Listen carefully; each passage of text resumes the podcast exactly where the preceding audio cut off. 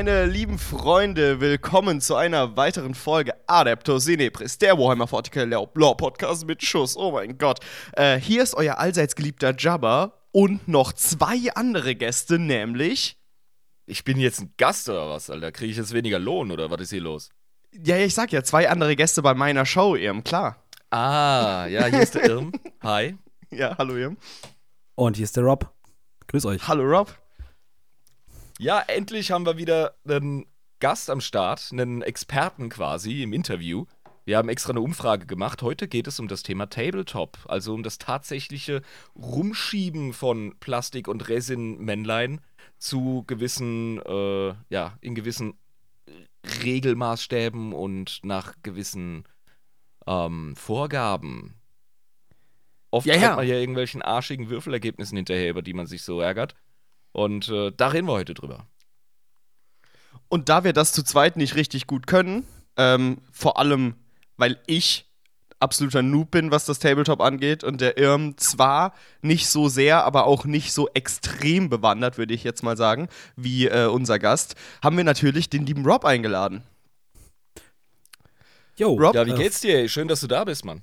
Ich freue mich auf jeden Fall richtig hier zu sein. Wir hatten ja auch schon länger mal das äh, geplant. Ja, und äh, mal sehen, was heute so kommt, ne? Genau. Ja, zu deiner Person, du bist Mitglied unserer Community und mehr oder weniger so der Drill Sergeant, der, der Ausbilder, der Grundausbilder für die Leute, die das Warhammer K- 40k Tabletop lernen möchten, über die Ferne, meistens über den Tabletop-Simulator. Ist das richtig? Ja, das hat sich einfach so ergeben im Prinzip. Also es war irgendwie ein absoluter Selbstläufer. Äh, ich bin auch jetzt seit der neunten Eddy drin. Und ja, als ich dann jetzt vor fast genau einem Jahr äh, zurechtgestoßen bin, hat sich das irgendwann einfach so von selbst irgendwie so entwickelt. Und äh, ja, du hast mich ja dann als Drill Sergeant betitelt. und dann, äh, ja, und dann war es dann war's halt so, ne? Irreführender Begriff, weil du einfach ein super netter Typ bist und die Leute wirklich einen ziemlichen Spaß dabei haben, mit dir ihre ersten Gehversuche zu machen. Ich habe ja auch schon ein paar Mal Mäuschen gespielt und das, äh, das ist eine Riesensache. Also nochmal danke für deinen Einsatz in der Community. Wir wissen das sehr zu schätzen. Also Ja, es ist wirklich eine sehr, sehr große Bereicherung für die Community, ja. Danke, danke, danke. Ja, es macht auch einfach unglaublich viel Spaß. Also es ist einfach, die Community an sich sind halt auch einfach absolut coole Leute. Und mit denen das dann halt einfach durchzumachen, ist halt auch so ein bisschen Leute ins Hobby holen, ne, Euphorie teilen, etc. Ja, wir haben schon einige Leute angefixt. Also einige Geldbeutelseelen gehen auf unser Gewissen. Du holst die Leute da in, eine, in ein Hobby rein, das ist finanziell belastend. Ja. Bevor wir jetzt aber weiterreden, meine Freunde, wir müssen ja noch ein Ritual vollziehen, ja, ich bevor wir hab's uns gerade schon in der Hand, das Döschen, ja. ja, ja. Ja, gleichfalls. Dann würde ich mal sagen, äh, 3, 2, 1. Wunderschön. Jetzt zu Riesensauerei. Guinness aus der Dose, ey, das kommt nicht gut. Oh, fuck. Geil. Oh, Jesus. Oh, Aber Lord. Oh, Jesus. Aber da ist eine Kugel drin. Ne? Ja, und trotzdem habe ich hier gerade den fucking Vesuv auf dem Schreibtisch. Weißt du, da haben sie extra ein Patent für diese fucking Kugel in der Dose und sie funktioniert nicht. Danke Ja. für nix. Ah, Es ist ein Glücksspiel. Tja, Genau, wir haben ja auch im Vorfeld äh, die Community gefragt, beziehungsweise intruiert, dass sie uns ähm, Fragen stellen sollen, die wir dann wiederum dem äh, Rob stellen können. Aber ich glaube, bevor wir auf diese Fragen eingehen, bleiben wir erstmal äh, ganz basic, ne? Und wollen erstmal generell über das Tabletop sprechen. Absolut korrekt. Ja, die Struktur hätte ich mir auch überlegt. Wir haben ja gar nicht wirklich drüber gesprochen. Nö. Ähm, machen wir doch erstmal so einen kleinen Abgleich, was das Hobby angeht. Einfach auch nur, um dir ein bisschen auf die Zehen zu treten. Hast du, hast du wie angekündigt das Wochenende gemalt, mein Guter? Ja, ich habe gerade im Moment, ich habe mir gerade auf die Hand geguckt, ich glaube, das ist Lead Belcher Base, was ich auf der Hand habe. Äh, Ja. ich habe äh. Exalted. Ehrlich? Ja, ich habe auch gerade Let Belcher auf der Hand. Geil. Äh, bei mir ist hab, es ich hab, Warp Lightning. Sehr gut. Ich habe äh, eine Armee Schakale zusammengeklebt und ich habe äh, drei Exalted 8 Bounds fast fertig gemalt. Jetzt. Sehr Über das. Wochenende. Ähm, genau, aber wie gesagt, ich finde es extrem frustrierend und das ist, glaube ich, gut, weil äh, das hält einen dann am Ball. Weil, wie gesagt, ich habe es geschafft, obwohl ich sehr frustriert war, trotzdem mehrere Stunden durchzuhalten. Ähm, und ich glaube, das ist ein guter Anfang. Rob, du hast auch, was das Bemalen angeht, einen ziemlichen Standard, wie ich echt sagen muss. Was ist denn bei dir jetzt los gewesen die letzte Zeit? Ah, jetzt machen wir halblang. Bei mir, äh, ich habe die Leviathan-Box äh, angefangen zu malen. Und Mhm. habe mich da auch durch äh, die kompletten Tyranniden auf einmal durchgequält. Hab die jetzt aber auch erstmal beiseite gelegt, weil ich erstmal gesagt habe, Tyranniden, Fleisch so bemalen ist halt erstmal so, ich bin grob durch. Und habe jetzt noch ein paar Necrons angefangen. Wollte mich mal mit so OSL und sowas mal auseinandersetzen. Ja. Ja, also deine Bescheidenheit, die darfst du dir jetzt auch erstmal zusammenrollen und in die Harnröhre schieben, weil du echt gut malst. ja, Mhm. also das, das musst du jetzt einfach annehmen, das äh, Kompliment. Ähm, ja, das klingt nach einer Aufgabe. Ich habe jetzt eine doppelte Tyrannidenpackung von der Leviathan-Box in der Post, die mich erreichen wird, inklusive Regelbuch.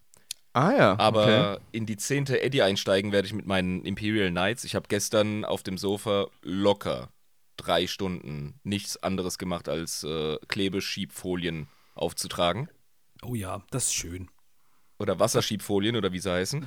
Ja, Transferfolien, ja. Und ey, ich habe mir ja dann noch den Riss gegeben, customized, also selbstdesignte zu drucken und dann zu lackieren. Du musst es auf so eine spezielle ähm, Folie drucken, die du dir kaufen kannst.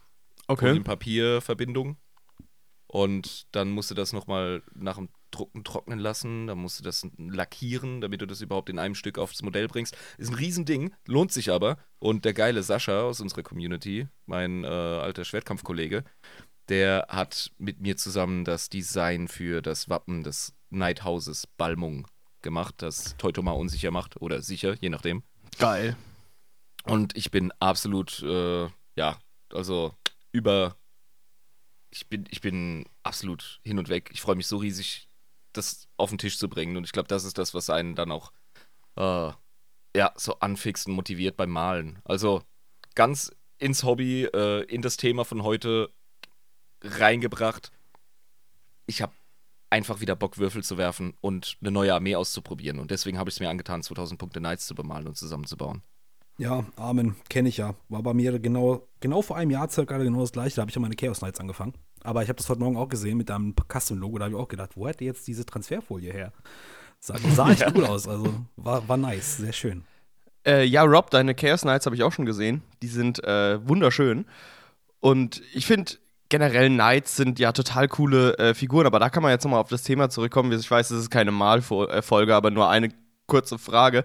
Findet ihr es eigentlich schwerer, eine komplette Armee von äh, so kleineren Einheiten, sage ich jetzt mal, wie das Death Core of Krieg, äh, aufzubauen oder eine volle Armee mit diesen größeren Einheiten wie den Knights? Weil ich glaube, eine einzelne Knight zu machen, ist schon viel mehr Aufwand als jetzt so einen einzelnen kleinen, aber man braucht ja viel mehr kleine. Also psychologisch, ja, finde ich die Hordenarmeen schwieriger. Muss ich wirklich sagen. Ja, bei mir weiß ich nicht. Also das, ist- das ist immer bei mir tatsächlich so ein bisschen äh, tagesformabhängig. Ich bin tatsächlich auch so ein Typ, wenn ich Bock habe, Badge painte ich auch 60 Modelle auf einmal. Das geht auch. Aber Mhm. es ist halt tatsächlich anstrengend.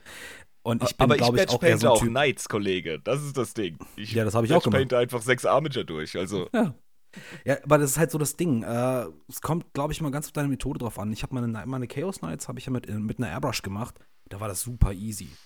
Ja, also auch gerade große Flächen. Ist halt immer, glaube ich, alles eine Frage der Technik. So wie du es angehst und auch was für ein Typ man selber ist.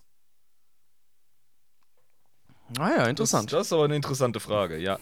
Aber gehen wir doch jetzt endgültig zum Tabletop. Ich glaube, die Leute schäumen schon, fast wie mein Guinness hier. Und äh, ja, dann hätte ich direkt mal die Frage gestellt, wie kann man Warhammer 40k, wir reden jetzt fast ausschließlich von 40k, würde ich sagen, äh, wenn du ein paar Einblicke in Sachen wie Age of Sigma hast, um Vergleiche zu bringen, scheu dich nicht. Ansonsten äh, sind wir themenorientiert. Was ist Warhammer 40k das Tabletop für ein Spiel? Wie würdest du es beschreiben? Hm. Das ist eine sehr gute Frage. Ich würde es als allererstes mal als professionelles Püppchenschubsen bezeichnen. Also pro Das ist eine gute professionelles, Püpp- Bezeichnung. professionelles Püppchenschubsen mit Plastikcrack. So.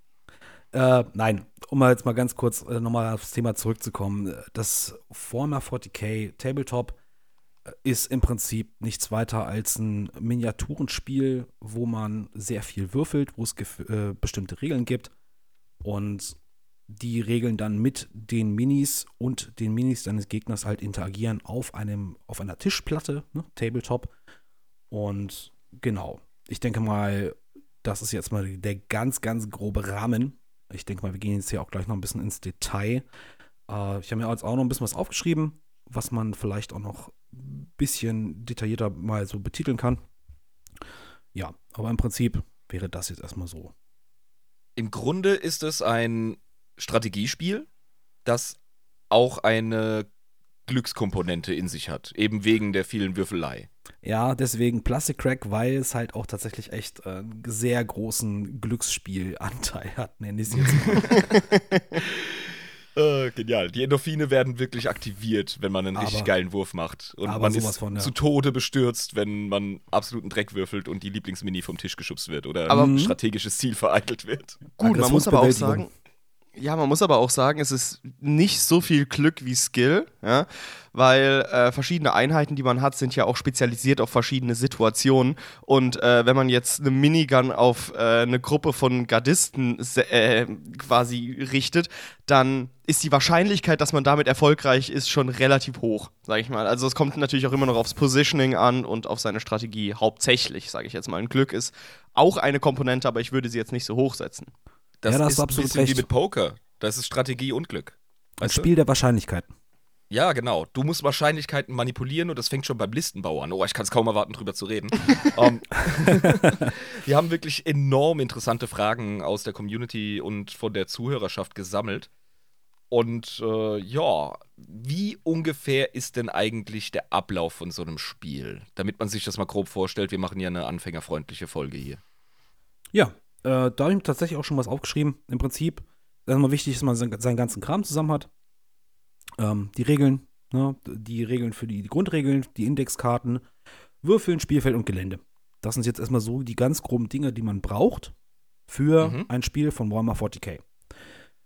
Wir reden jetzt natürlich hier auch von Minis etc., Gelände. Äh, wir machen das ja auch bei uns in der Community relativ viel online. Ist natürlich ganz entspannt, weil wir halt echt über Deutschland, die Schweiz und Österreich echt verteilt sind. Mm, So lässt sich halt auch mal eben so ein Spiel organisieren. Aber äh, genau, Grundregeln gibt es umsonst. Genauso wie die Indexkarten. Äh, das findet man auf warhammercommunity.com. minus Indexkarten sind Einheitenregeln. Genau.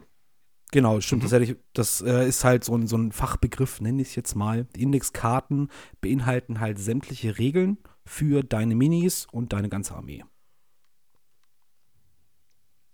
Richtig. Zu Beginn stellt man den Tisch auf. Es gibt ja auch noch Terrain. Also es gibt ja noch äh, die Interaktion mit dem Spielfeld selbst. Das besteht aus bestimmten strategischen Punkten und Gebäuden und Landschaftseigenschaften, wie zum Beispiel äh, Artilleriekrater, Wald, äh, Ruinen etc. Und das nutzt man auch im Spiel.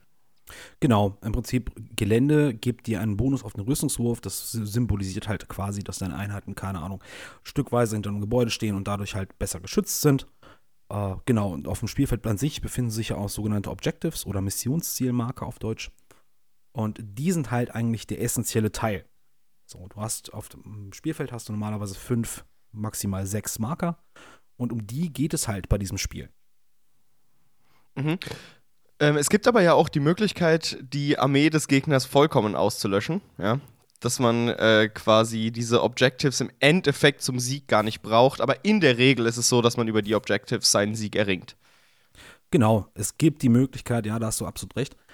Wenn du die Armee deines Gegners komplett ausgelöscht hast, ist es in der 10. Edition wieder so, dass du gewinnst. Aber in der 10. Edition haben sie es tatsächlich auch so geregelt, dass es relativ schwer ist, die komplette gegnerische Armee vom Tisch zu fegen. Ich habe mein erstes Match noch knapp in der äh, späten achten Eddy gehabt und habe meine Spielerlebnisse fast ausschließlich in der neunten gehabt. Und da fiel mir relativ schnell auf. Ich wollte erstmal so ein bisschen 40k für, für Idioten spielen und habe gesagt, nö, wir machen auch Vernichtung. Äh, das passiert bei kleineren Armeen, die aufeinandertreffen, äh, in einer absehbaren Zeit, aber ansonsten ist das einfach nur ein ewiger Grind. Deswegen ist es vollkommen sinnlo äh, sinnvoll gewesen von Games Workshop, äh, mehr Fokus auf Missionsziele im Laufe der Editionen zu setzen. Das spürt man in der 10. Eddy immer noch so? Ja, ja, ja, auf jeden Fall ganz krass. Du hast ja nicht nur deine Missionszielmarker, du hast ja auch deine Secondaries oder so sekundäre Missionsziele. Das sind also quasi extra Missionen, die du noch machen kannst, für extra Punkte. Und das sind halt im Prinzip der Hauptfaktor wie man das Spiel an sich auch für sich entscheiden kann. Ah, Ja. Okay. Da geht es um Sachen wie, ich krieg Punkte für ähm, Charaktermodelle, die beim Gegner von mir vernichtet wurden. Ich krieg Punkte für eine gewisse Anzahl von Modellen allgemein. Ich krieg Punkte dafür, dass ich gewisse Sektionen auf dem Spielfeld halte, etc. Also da gibt es, äh, da sind sie wirklich kreativ, ne? Da gibt es eine ganze Menge. Ja, Genau. Ich glaube, Wir haben 16 jetzt- Stück, ja. Ah ja, gut. Das heißt, wir sind jetzt quasi da, wir haben unsere Karte aufgebaut, sage ich jetzt mal, mit unseren Hindernissen äh, und unserer Landschaft äh, und wir haben die Objective Markers. So, nun gibt es natürlich auch die Zonen, wo man dann quasi seine Einheiten hinstellen kann. Ne? Kannst du darüber noch was sagen? Genau, das, was du beschreibst, sind ja quasi die Aufstellungszonen. Jeder hat eine. Also dein Gegner hat eine und du. Die werden Mhm. halt vor dem Spiel per Karte definiert. In Ja. der 10. Edition gibt es ja diese, ähm, wie heißen sie jetzt? Die Missionskarten auf jeden Fall. Da hast Mhm. du Karten für deine äh, Aufstellungszone drin, für die Mission, die du spielst und Sonderregeln für die Mission. Im Prinzip kann man sich das so vorstellen, du hast drei Stapel, ziehst von allen dreien eine Karte und bestimmst so random deine Mission, die du jetzt mit deinem Gegner spielst. Ah ja, sehr cool. Das heißt, das hat da dann auch wieder so einen gewissen Glücksfaktor drin, sage ich mal, weil ich mir vorstellen kann, dass bestimmte Einheiten ähm, schwieriger, sage ich jetzt mal, an bestimmte Missionsziele kommen als andere. Ähm, genau, das ist dann auch wieder so ein Faktor, der da mitspielt, äh, der dann auch entscheidet, wie man quasi seine Armee auf dem Schlachtfeld dann spielt, stelle ich mir zumindest vor. Ja, also es gibt auch eine Möglichkeit, dass gar nichts passiert. Jetzt gerade so diese Missions-Sonderregeln, die können dir den Tag ganz schön verhageln, wenn du dir einen absoluten Schlachtplan gemacht hast. Und dann kommt genau diese Karte, die dir zum Beispiel nicht erlaubt, Schocktruppen oder Reserven auf Missionszielmarkern aufzustellen. Ja, Ja, blöd. dann hast, dann hast du halt ins Klo gegriffen. Genau, aber das, das ist dann, sind die Unabwägbarkeiten des Krieges, sage ich mal, mit denen man Ja. dann einfach klarkommen muss. Ähm, genau, und jetzt muss man sich natürlich, hast du ja auch gerade schon angesprochen, sich eine Armee überlegen, beziehungsweise eine Taktik, wie man vorgehen möchte. Das macht man ja vor dem Spiel bereits. Dass man sich überlegt, okay, welche Einheiten schicke ich überhaupt in die Schlacht. Da gibt es aber natürlich auch noch einige Punkte zu beachten. Punkte ist ein Stichwort. Ähm, die Einheiten kosten nämlich Punkte und du hast nur eine gewisse Anzahl von Punkten, die du vergeben kannst, ne? Genau, also im Normalfall, die normalen Standardspiele sind 2000 Punkte. Wir aber auch in der Community, gerade wenn es ein bisschen schneller gehen soll, ähm, spielst halt auch einfach kleinere Spiele von 1000 oder teilweise nur 500 Punkten. Die sind halt ganz gut, um gerade für Einsteiger, damit du nicht so viel hast, auf was du dich konzentrieren musst. Und die Spiele gehen halt relativ schnell. Man kann halt so auch seine, seine kleine Armee wirklich gut kennenlernen. Genau, mal ausprobieren. Ähm, genau, da gibt es zusätzlich dazu natürlich ähm, auch noch quasi Heldenfiguren, nenne ich sie jetzt mal, ne? Genau, im Prinzip deine Charaktermodelle, die quasi, ich nenne es mal, entweder sind es absolute Beatsticks teilweise, gerade jetzt auch zum Beispiel äh, World Eaters, ne, oder Mhm, buffen halt genau. wirklich deine Einheiten und diese Charaktermodelle schließt du meistens Einheiten an. Das ist jetzt auch neu in der 10., dass die halt nicht mehr einzeln rumlaufen, sondern tatsächlich wirklich einzelne Squads wirklich anführen und aufs Schlachtfeld führen und diesen Squads dann halt auch noch bestimmte Fähigkeiten oder Buffs geben. Ah ja, interessant. Es gibt ja auch noch diese Stratagems, ne? Das sind ja Fähigkeiten, die man vor seinem Zug, sag ich mal, einsetzen kann und die haben allerlei ähm, Möglichkeiten, wie sie das Schlachtfeld wenden können. Ne? Stratagems verwendest du zu verschiedenen Zeitpunkten im Spiel. Das ist von dem jeweiligen Stratagem vorgegeben. Ah ja, gut, okay. Da bin ich ein bisschen gerade irgendwas. Ich habe einfach mal geredet. Äh, genau, aber Stratagems, genau, auch noch so ein Thema. Genau, zu Deutsch auch äh, Befehlsoptionen und die sind halt auch in der 10. Eddy re wesentlich reduziert im Vergleich zur 9. Wir hatten das ja Dank, auch, ey. ja, ja, wir hatten das ja auch schon in der 9., dass du einfach einen Haufen von, von Befehlsoptionen hast und ich glaube, ein Drittel davon benutzt du effektiv. Ja, So, Thema hat- Astra Militarum. Du hast 50.000 Ja, ja, ja. Befehle, weil ne, das, äh, die imperiale Garde halt einfach mit Befehlen funktioniert. Und dann hattest du äh, noch irgendwie 30 Stratagems oder so. Es war einfach zum Kotzen. Äh, Ja, generell hat GW äh, in, in, mit, dem, mit der 10. Edition meines Erachtens wirklich, wirklich gut vorgelegt. Mal ab, angefangen vom Start bis hin zu den Regeln. Es sind wirklich sehr, sie haben es ja mit, mit äh, wir haben es beschrieben, Simplify, not simple oder so. Da haben sie halt echt ein, gu- haben sie echt gut was vorgelegt, einfach auch, weil jede Armee jetzt nur noch sechs Befehlsoptionen hat und nicht mehr 24 oder so teilweise. Ja, das halt- Spiel ist jetzt vereinfacht im Vergleich zur 9., aber nicht einfach. Ja, also vereinfacht ist, also du hast einen Überblick. Vereinfacht ist es ja in dem Sinne eigentlich nicht, sondern du hast einfach einen besseren Überblick. Schon, Ähm, es ist ausgeschlankt. Also au- ja, Spiel ausgeschlankt, hat, ja. hat an Komplexität nicht eingebüßt, nur weil man es ein bisschen schlanker gemacht hat. Aber das ist Ja. jetzt wirklich äh, Hm. Editionstalk. Ähm, eine Sache hätte ich noch kurz eingeführt, einfach für den Überblick des kompletten Neulings. Das Werkzeug, das wir verwenden. Wir haben schon über Würfel gesprochen. Wir brauchen aber auch noch ein ganz wichtiges Werkzeug. Denn die erste Frage, die man sich stellt, ist, wie schiebe ich denn die Männlein überhaupt übers Feld? Ja, das ist dein, dein, dein treuer Begleiter, das Maßband. Genau. Also das ist halt im Prinzip dafür da, um Entfernung von und zu Modellen zu messen, Sichtlinien zu prüfen. Man kann auch ganz fancy sein und mit so einem Laser arbeiten. Das ist auch ganz cool, dass du halt wirklich mit dem Laser auf den Tisch leuchtest und dass der, dass der quasi deine Sichtlinie anzeigt, weil zum Beispiel, wenn du auf eine Einheit schießen müsst, möchtest, musst du die halt auch sehen können. Und da geht es teilweise auch wirklich um Millimeter. Also gut, das Maßband und die Einheiten, Bewegungen und etc. werden in Zoll angegeben, aber ne, you get the point. So. Ja, wenn es um Millimeter geht, spielst du mit den falschen Leuten. Aber ja, Ja, ja, ja, ja, genau. dazu kommen wir sicher noch. Kulanz ist das Stichwort da. Richtig. Ja, ähm, Listenbau. Fangen wir doch direkt an. Wir haben so viel über Lore gesprochen. Das ist ein Lore-Podcast. Ja, ist ja jetzt im Grunde eine Sonderfolge. Und wir äh, kennen schon so viele verschiedene Armeen, ne? etliche Astartes-Chapter, die Tyranniden, die Necron, Orks, schlag mich tot. Wie suche ich mir denn die für mich passende Fraktion aus? Was sollte meine Priorität sein? Ich habe da schon eine feste Meinung dazu, aber ich glaube, wir sind da ähnlich äh, angesiedelt. Ich denke auch. Im Prinzip ist es erstmal wichtig, dass du hinter deiner Fraktion stehst. Irgendwann wird wahrscheinlich auch jetzt wie bei dir oder auch bei mir die eine oder andere Fraktion noch dazukommen. Aber äh, im Endeffekt ist eigentlich nur die Rule of Cool wichtig. Was findest du gut? Äh, wo findest du die Lore interessant oder die Optik? Das kann jeder für sich selbst entscheiden. Aber auch gerade mittlerweile ist es so, du kannst deine Armee spielen. Auch wenn sie vielleicht im Moment, keine Ahnung, nicht wirklich stark ist, das wird sie wieder werden, weil Games Workshop mittlerweile so schnell ist, was Regeln angeht und auch ein bisschen abändern kann, wenn es halt darum geht. Das heißt, du kannst wirklich bei deiner Armee bleiben. So.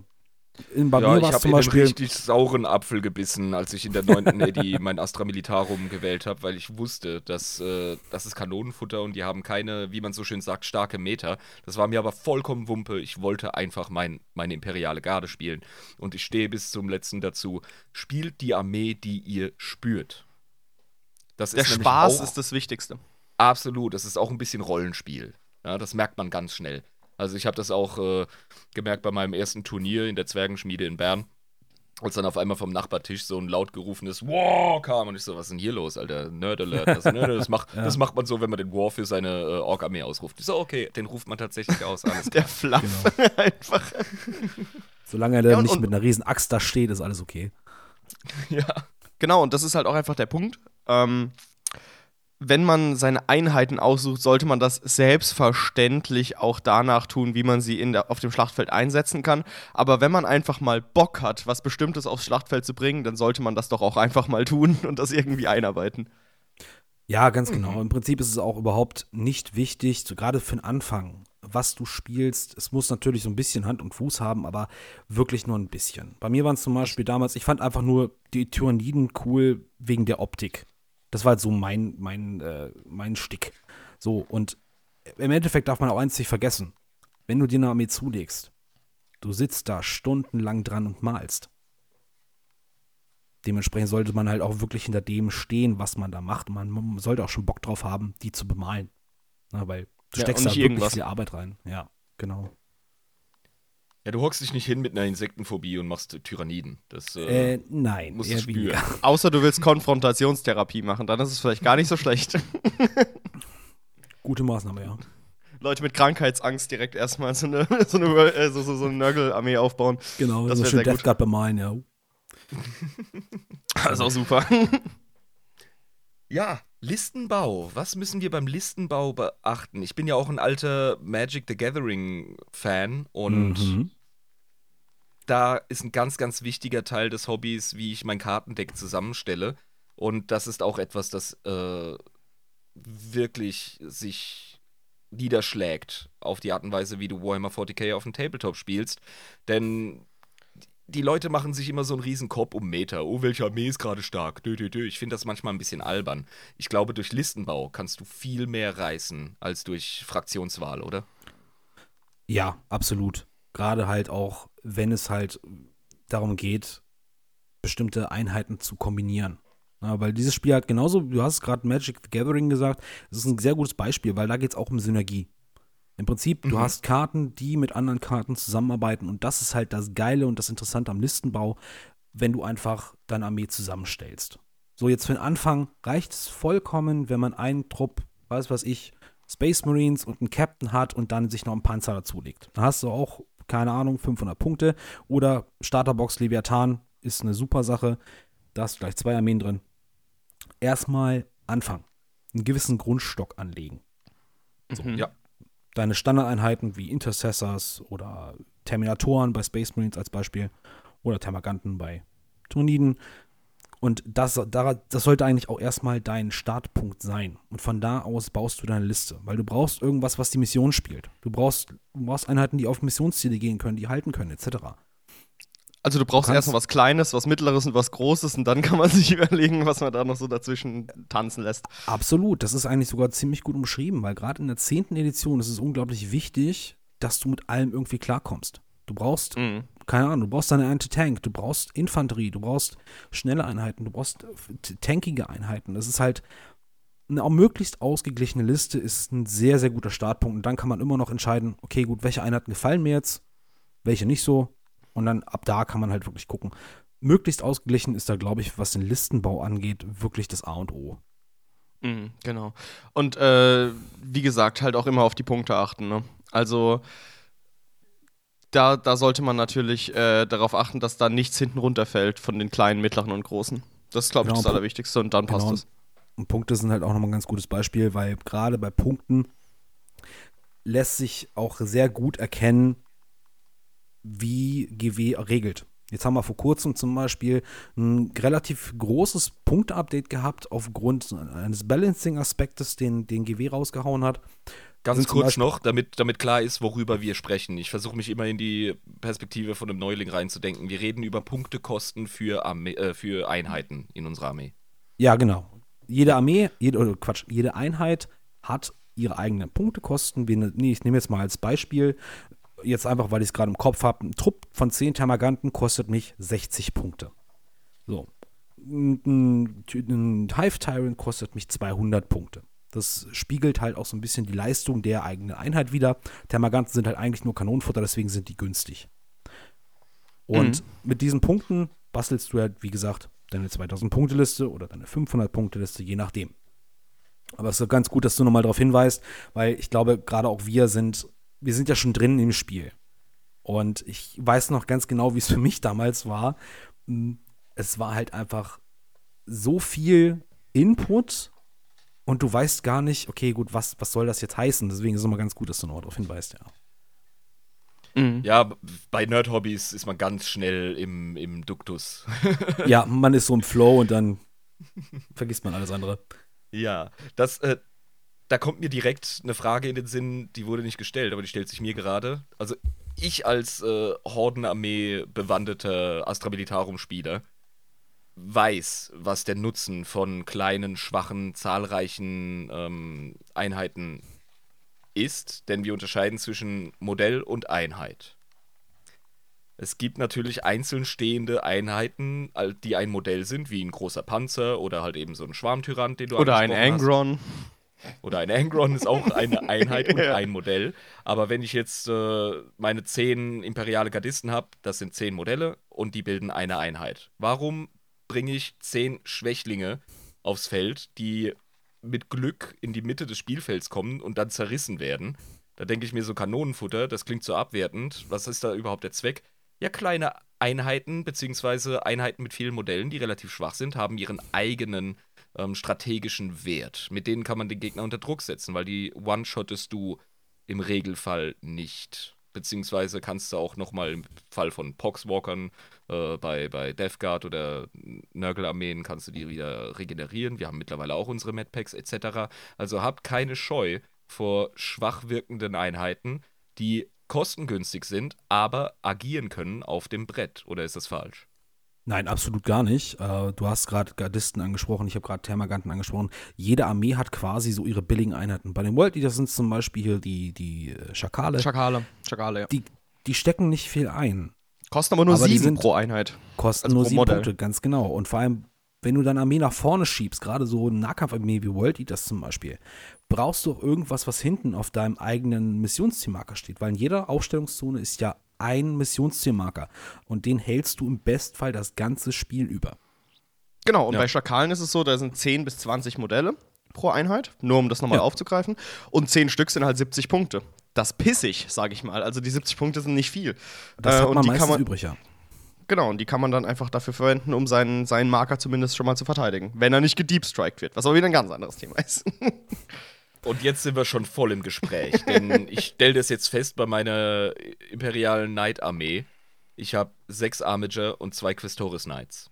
Das sind nicht viele Modelle für eine Armee. Das sind natürlich, natürlich relativ starke Modelle und die sind gut gebalanced im Vergleich zu anderen Armeen. Aber ich muss Punkte halten. Das heißt, ich muss mir überlegen, wo ich meine Jungs hinstelle. Und wenn einer fehlt, wird der nicht so schnell ersetzt an der Stelle. Ja, das ist halt auch dann wieder so der Nachteil von sehr elitären Armeen, wie zum Beispiel, du hast es gerade angesprochen, Imperial Knights, Chaos Knights, Custodes zum Beispiel auch, sind auch so eine Armee, da tut jede Eins, die du würfelst und jeder Verlust tut da halt doppelt und dreifach weh. Ja. Bei so einer Hordenarmee kannst du einfach die Einheiten nach vorne schieben. Ich meine, ich hatte auch schon mal ein Spiel, ich glaube mit 120 Ganten. Die Bewegungsphase dauert dann länger als der gesamte andere Spielzug. Aber es ist halt tatsächlich ein relativ entspanntes Spielen, wenn man, wenn man mal einfach so einfach nach vorne schieben und ich habe genug Modelle, um mir die Missionsziele zu sichern. Ich will nicht Schaden machen. Das, das brauche ich gar nicht erst versuchen. Aber allein die Tatsache, die Punkte zu halten, und da sind auch gerade billige Einheiten wie Jackals, Thermaganten, ähm, Infanteristen von der Imperialen Garde, sind da wirklich gut drin. Die können nichts anderes. Also Damage ziehen tun die wirklich nicht. Aber dafür können die die Objectives ziemlich gut halten. Was GW in der 10. Edition meiner Meinung nach auch ziemlich cool geregelt hat. Und da du sind wir bei etwas, ja. das mich wirklich von Anfang an mitgerissen hat, weshalb ich auch wirklich wieder total fickrig aufs Spielen bin. Nicht nur, weil ich die 10. Eddie endlich in Aktion kennenlernen möchte, sondern auch, weil ich ganz schnell gemerkt habe, wenn du mit dem richtigen Mindset reingehst und deine Armee liebst, wie wir es vorhin schon proklamiert haben, dann erzählst du auf dem Spieltisch eine Geschichte. Ja, du hast jetzt gerade das Szenario beschrieben mit all den Ganten, ja, die einfach wie so eine Flut, einfach typisch zergmäßig, ja, so wie es Tyranniden ähm, oft machen, Hm. einfach wie du deinen Gegner auf dem Spieltisch erstickst, weil du einfach ständig irgendwelche Käfer auf deinen Objectives hast. Ja, das ist großartig. Das ist schon mal, also Quantität ist da eine Qualität in sich. Das ist geil. Ja. Ja, also äh, generell ähm, ist es dann halt auch einfach so, so ein befriedigendes, fluffiges Gefühl, sag ich mal, wenn man da mit einer Minigun dann reinhält. Weil es dann auch wirklich genau diese, dieses, diese Emotion rüberbringt auf dem Schlachtfeld und in dir selbst, wie es eigentlich auch sein soll. Wenn du es wirklich mal schaffst, so acht von denen gleichzeitig niederzumähen. Und es sind so Du hast, viele. den, du hast den Kinofilm im Kopf, Ja. während du spielst. Das ist auch etwas. Äh, wenn du das hast bei, deinen, bei deinem ersten 500-Punkte-Testspiel schon, im Kleinen, dann wirst du an dem Hobby, an dem Spiel Freude haben. Definitiv. Und das ist auch ein ganz guter Indikator, um zu sehen, okay, gut, liegt mir diese Armee. Wenn du einfach schon mitten voll drin bist und auch wirklich so dieses, wie du es gerade so schön beschrieben hast, dieses Kopfkino hast. Äh, wir hatten auch letztens zum Beispiel so eine Geschichte mit unserem Hans, nochmal ganz großen Shoutout an den Hans, ein ganz toller Typ. Äh, der hat zum Beispiel auch sich gefragt, okay, gut, was ist meine Fraktion? Bei dem hast du halt auch wirklich gemerkt, so beim Spiel, wie der mit seinen eigenen Einheiten mitfiebert. Und Geil. da weißt du, okay, Mhm. das, das geht schon mal in die richtige Richtung. Na, wenn du zum Beispiel jemand bist, der eher aggressiv spielen möchte, der so wirklich so voll aufs Fressbrett, er war, bei Hans war es zum Beispiel die Blood Angels, und dann weißt du einfach, okay, gut, da geht's hin. Wenn du einfach auch jemand bist, der sagt, ich stelle mich in die Mitte und ich bleib da stehen, wenn du so ein Typ bist, dann spielst du eher sowas wie Death Guard oder Necrons, äh, die halt wirklich echt, wo der Gegner gegenhauen kann, wie er lustig ist, aber du bleibst einfach stehen. Das ist auch ein sehr, sehr geiles Gefühl. War für mich zum Beispiel ein Grund, mit Necrons anzufangen. einfach zu sagen, ich bleib jetzt hier. Mhm, mhm. Das Genau. heißt, es ist in 40k auch, zumindest meine Erfahrung, ich habe noch nicht so viele Armeen gesehen, wie ich gerne gesehen hätte. Zum Glück wurde ich wärmstens aufgenommen von verschiedenen Spielerkreisen hier in der Schweiz. Also die Shoutouts gehen raus äh, nach Thun und nach Bern. Ja, ihr seid alle die geilsten. Ich habe schon gegen einige verschiedene Fraktionen antreten dürfen mit meinem Deathcore äh, of Creek. Gegen Elder, gegen Ultramarines, gegen ähm, deine Chaos Knights, die mich zerrieben haben in Marburg, während Jabba mit äh, dem Schorle in der Hand einfach Stuss vom Spielfeldrand gelabert hat. Ja, Also, ja, ja, ich habe Tipps gegeben. Ich, ich erinnere mich. Ich erinnere mich. Unmengen Death Guard. Ich glaube, ich habe gegen keine Partei so viel gespielt wie gegen Death Guard. Äh, Death Guard. Und ähm, Custodes habe ich vermöbelt. Grey Knights. Ähm, meistens habe ich aufs Fressbett gekriegt. Wie gesagt, Meta war mir immer Wumpe. Aber oft geht es dann auch einfach darum, was ist dein sportsmännischer Geist? Was ist deine Geisteshaltung? Ähm, ich habe wirklich immer so gespielt, dass der Sieg möglich ist, in dem Wissen, ich werde untergehen, aber die Frage ist, wie manage ich meinen Untergang? Ja, ja. Wir könnten auch mal ganz kurz, wenn ihr das später machen wollt, können wir es auch später machen, über Metas sprechen. Also generell. Das werden wir hinten nochmal ranschieben, Okay, weil das alles ist für klar. mich so ziemlich das Uninteressanteste im ganzen Hobby, muss ich ganz Okay, ehrlich sagen. alles Die klar. Leute sind so heiß auf Meta und ich finde, es ist nicht unbedingt das gesündeste Mindset. Aber ja, Ich gebe dir da zum Teil recht, aber auch dieses, diese, diese Meta und auch gerade das Turnierspielen, ich denke mal, da kommen wir später auch nochmal drauf, weil das ist so ein müssen Thema. wir drüber reden. Da, Mhm. da, da müssen wir auch nochmal drüber sprechen, weil es auch, das halt, gerade dieses Hobby ist mir sehr aufgefallen, dass es da eine große Community gibt, die halt, das, die das halt genauso geil findet, wie zum Beispiel andere Leute die Lore. Ne? Es gibt Sicher, Leute, die, sicher. aber Ja. da kommen wir, glaube ich, mal später nochmal drauf. Ja. Ich, ich werde später nochmal proklamieren, für mich ist 40k kein Sport. aber ja, das ist eine gewagte These, aber die kann ich äh, belegen. Gut. Also wir haben. Die ähm, kann ich belegen. Das ist eine gewagte These. Die okay. belege ich dicker als, ein, als, als, als die, äh, die Frühstücksschnitte von einem Maurer, das sage ich dir. Ja, ja.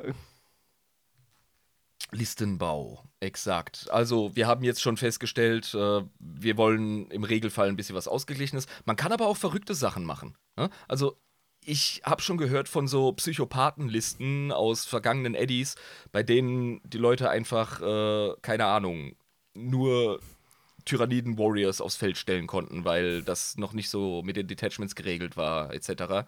Ja. Und äh, da, da denke ich mir so, ja, das ist, das ist interessant, wenn du es das erste oder zweite Mal spielst.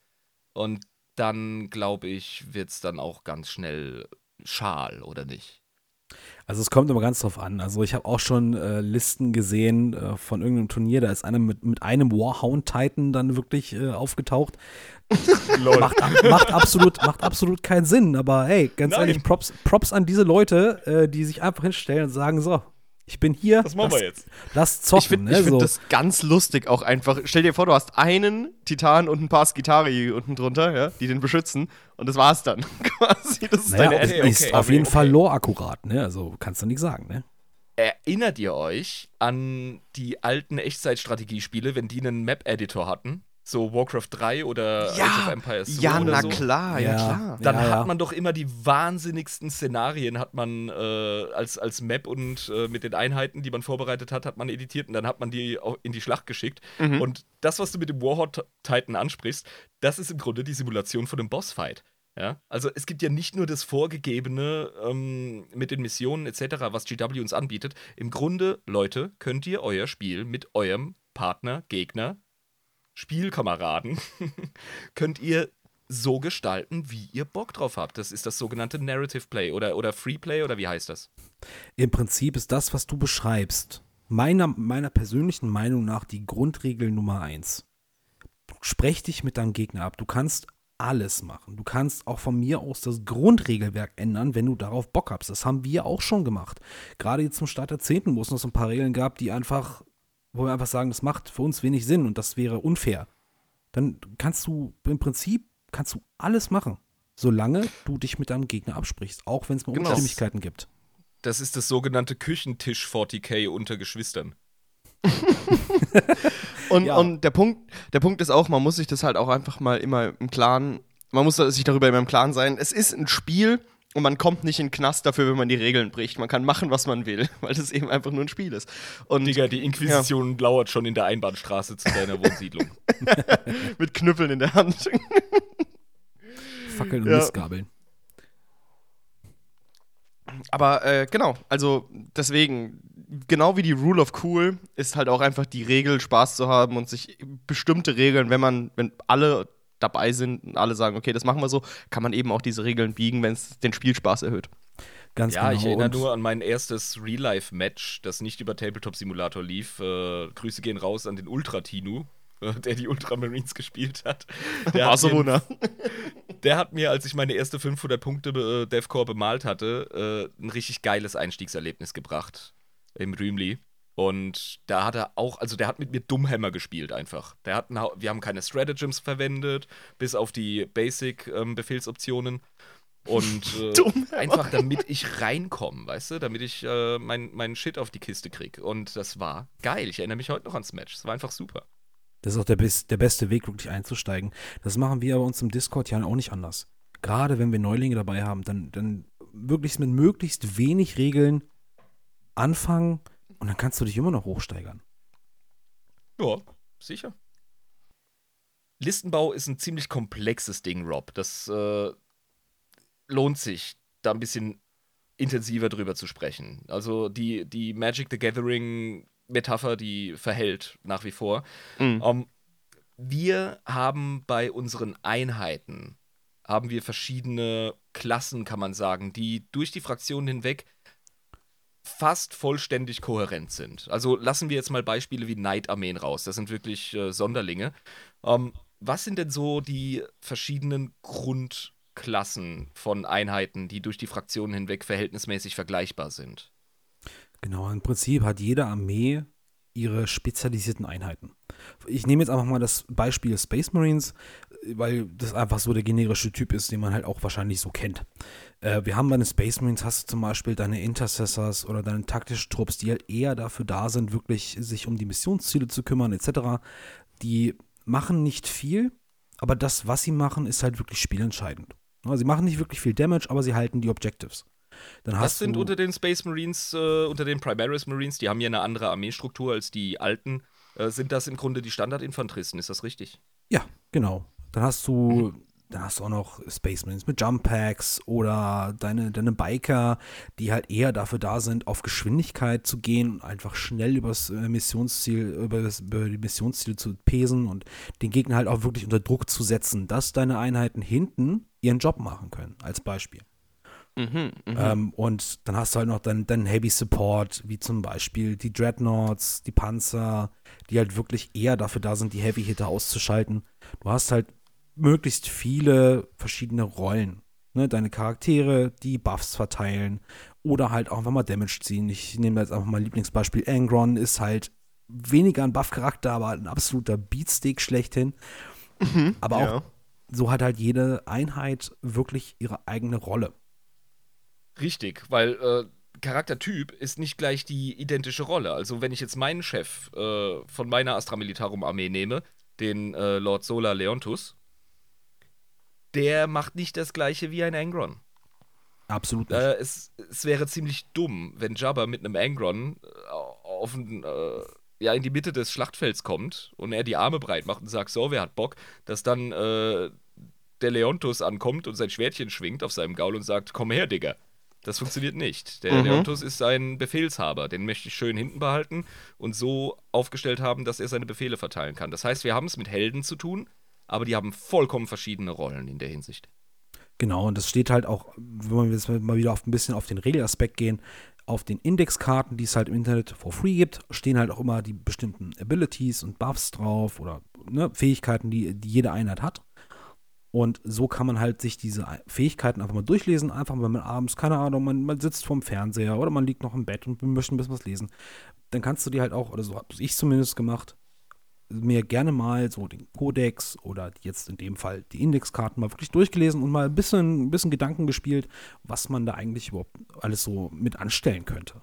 wenn ich jetzt mhm. zum Beispiel eine Einheit habe, die, keine Ahnung, 6 Zoll automatisch vorrücken kann, weißt du ganz genau, okay, gut, das ist keine Einheit, die hinten bleibt Als Das sagt dir ja auch niemand, ne? Also das, das ist ja jetzt nicht so, als würde das auf den Indexkarten stehen, diese Einheit ist für das und das gut, sondern das muss man sich schon selbst durch die Fähigkeiten äh, dieser Einheiten, durch die Attribute der Einheit selbst, äh, würde ich mal sagen, äh, muss, man, muss man selbst drauf kommen.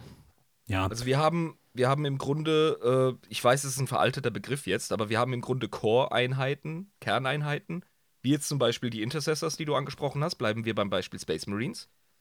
Ähm, Standardinfanterie. Dann gibt es noch so etwas, das habe ich noch im Sinn, das nennt sich Fast Attack. Das ist auch ein Überbegriff. Das war mal ein spezifischer Regelbegriff, aber ist immer noch ein, eine Rolle. Was, was wäre das denn bei den Marines? genau. Fast Attack wären halt wirklich, wie der Name vielleicht auch schon sagt, wirklich die schnellen Einheiten, wie zum Beispiel jetzt an Bikes oder Sprungtruppen, die mit den, diese Space Marines mit den Jump Packs. Sowas wäre das halt.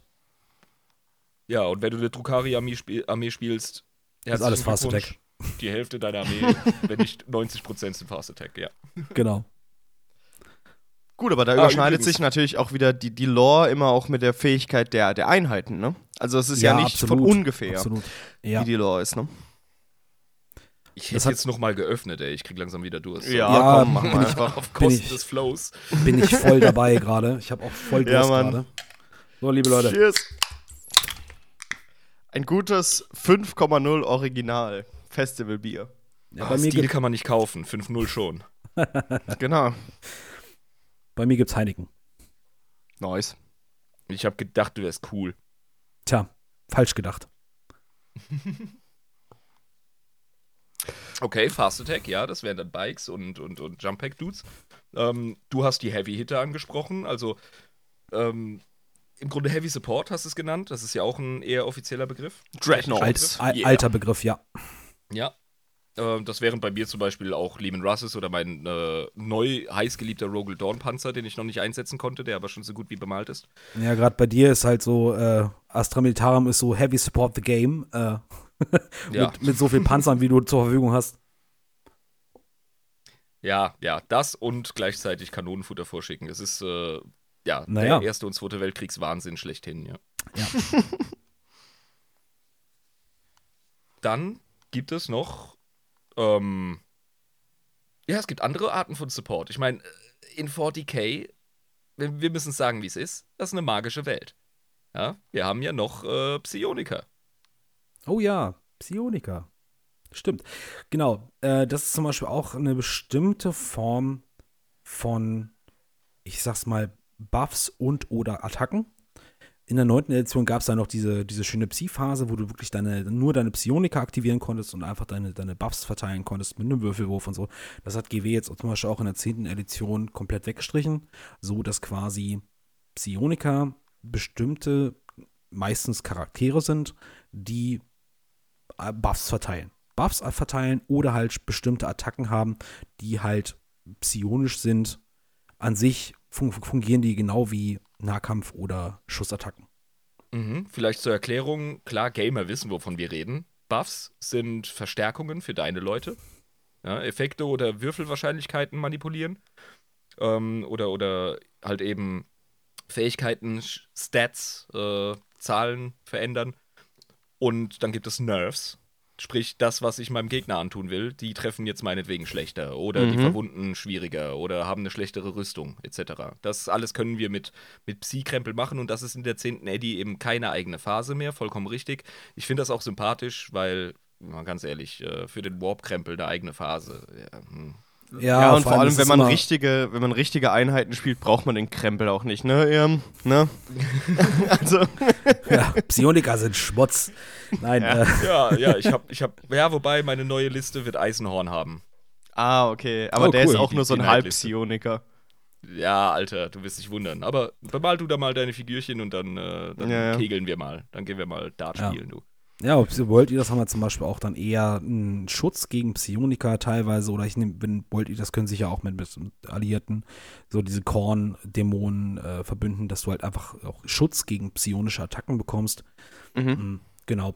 Ansonsten, ja, aber ich bin ganz, ich persönlich bin sehr, sehr froh, dass die Psi-Phase weg ist, weil es ist einfach noch ein Up, noch ein Layer on top, der das Spiel halt einfach noch verkompliziert hat und auch in die Länge gezogen hat. Ja, Und- wenn ich gegen Aldari gespielt habe, also da war die Ja. Psi-Phase einfach nochmal so ein Ding, mit dem man umgehen musste, während Auch- ich einfach nur zugesehen habe. auch für mich als Tyranniden-Spieler, wie oft mir die Psi-Phase das komplette Spiel versaut hat. Weil einfach irgendwie gefühlt nichts funktioniert hat, hast du jetzt alles automatisch drin. Schon sehr Das ist auf jeden Fall ausgeschlankt, ja. Mm, okay. Genau, Psioniker. Ähm, wir, oh ja, Flugzeuge, Alter. Ich habe eine Valkyrie bemalt, die ich nie einsetze. Ja, Aircraft. Ähm, ähm, schwieriges Thema für GW anscheinend. Ähm, entweder sind sie komplett over the top. Äh, achte Editionen waren Elder zum Beispiel, ich glaube achte oder siebte Edition waren das, wo Elder quasi nur mit Flyern auf dem Spielfeld waren und du hast einfach keine Chance gehabt. Mittlerweile ist es halt so, Flugzeuge sind halt auch nochmal eine eigene Art von Einheit. Du kannst, äh, Flugzeuge müssen erstmal grundsätzlich in Reserve starten. Das heißt, du hast sie nicht Runde 1 auf dem Spielfeld. Ist schon mal ein Ah, ja. Nachteil, kann aber auch ein Vorteil sein, da dein Gegner jetzt nicht unbedingt gleich die Chance hat, dir das Ding vom Himmel zu holen. Mhm.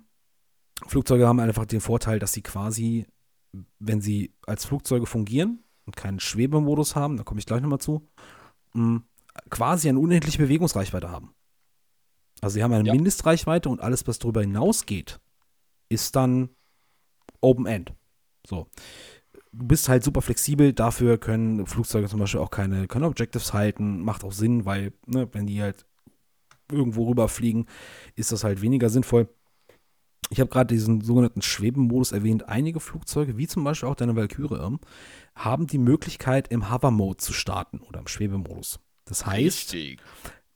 du hast keine unendliche Reichweite mehr, was die Bewegung angeht, aber du hast halt immer noch deine 20 Zoll Bewegung. Und 20 Zoll sind schon relativ gut und relativ viel. Das Gerade ist wenn eine du. Menge, Alter. Eine Valkyrie ist ja auch zum Beispiel ein Transportflugzeug. So, das heißt, Das reicht hast, auch bei einem kleinen Schlachtfeld ja, durchaus aus. absolut. Ähm, das darf dann tatsächlich auch Runde 1 auf dem Spielfeld starten. Hat dann aber natürlich auch die, die ähm, Möglichkeit, angegriffen und angeschossen zu werden, als wenn es quasi eine normale fliegende Einheit wäre. So. Richtig. Die zwei Optionen hast du. Es gibt einige Flugzeuge, die haben diese Option nicht. Äh, ich glaube, bei Necrons sind zum Beispiel die Night, Night Scythe oder so, die kann das zum Beispiel nicht. Mm, Das fliegende das, Croissant. das fliegende Croissant, genau. Äh, ja, aber das sind im Prinzip Flugzeuge, werden leider relativ wenig gespielt im Moment, weil GW da, glaube ich, noch wirklich, wirklich ein bisschen was machen muss, mh, was das Balancing angeht. Einfach. Ja, sicher, sicher. Ich Ja. habe auch festgestellt, gerade bei meinen Knights, äh, mein Knight Warden, der hat so eine fette Punisher Cannon, das müsst ihr euch vorstellen, wie eine überdimensionierte Gatling Gun, die er als Arm hat. Und äh, das Ding ist halt nicht nur gut, um, um Infanterie aufzurauchen, das hat auch noch einen Bonus gegen, gegen Flugeinheiten. Und wenn meine Armager auf einem Kommando, auf einem strategischen Punkt sind, dann kriegen die auch nochmal einen Buff äh, gegen, gegen fliegende Einheiten. Das Ja, schreibe ich mir also- kurz auf, dass ich keinen Helldrake gegen dich ins Schlachtfeld ziehe. Auf jeden Fall. Und da fehlt mir im Moment bei den Flugeinheiten fehlt mir so das Gegenstück.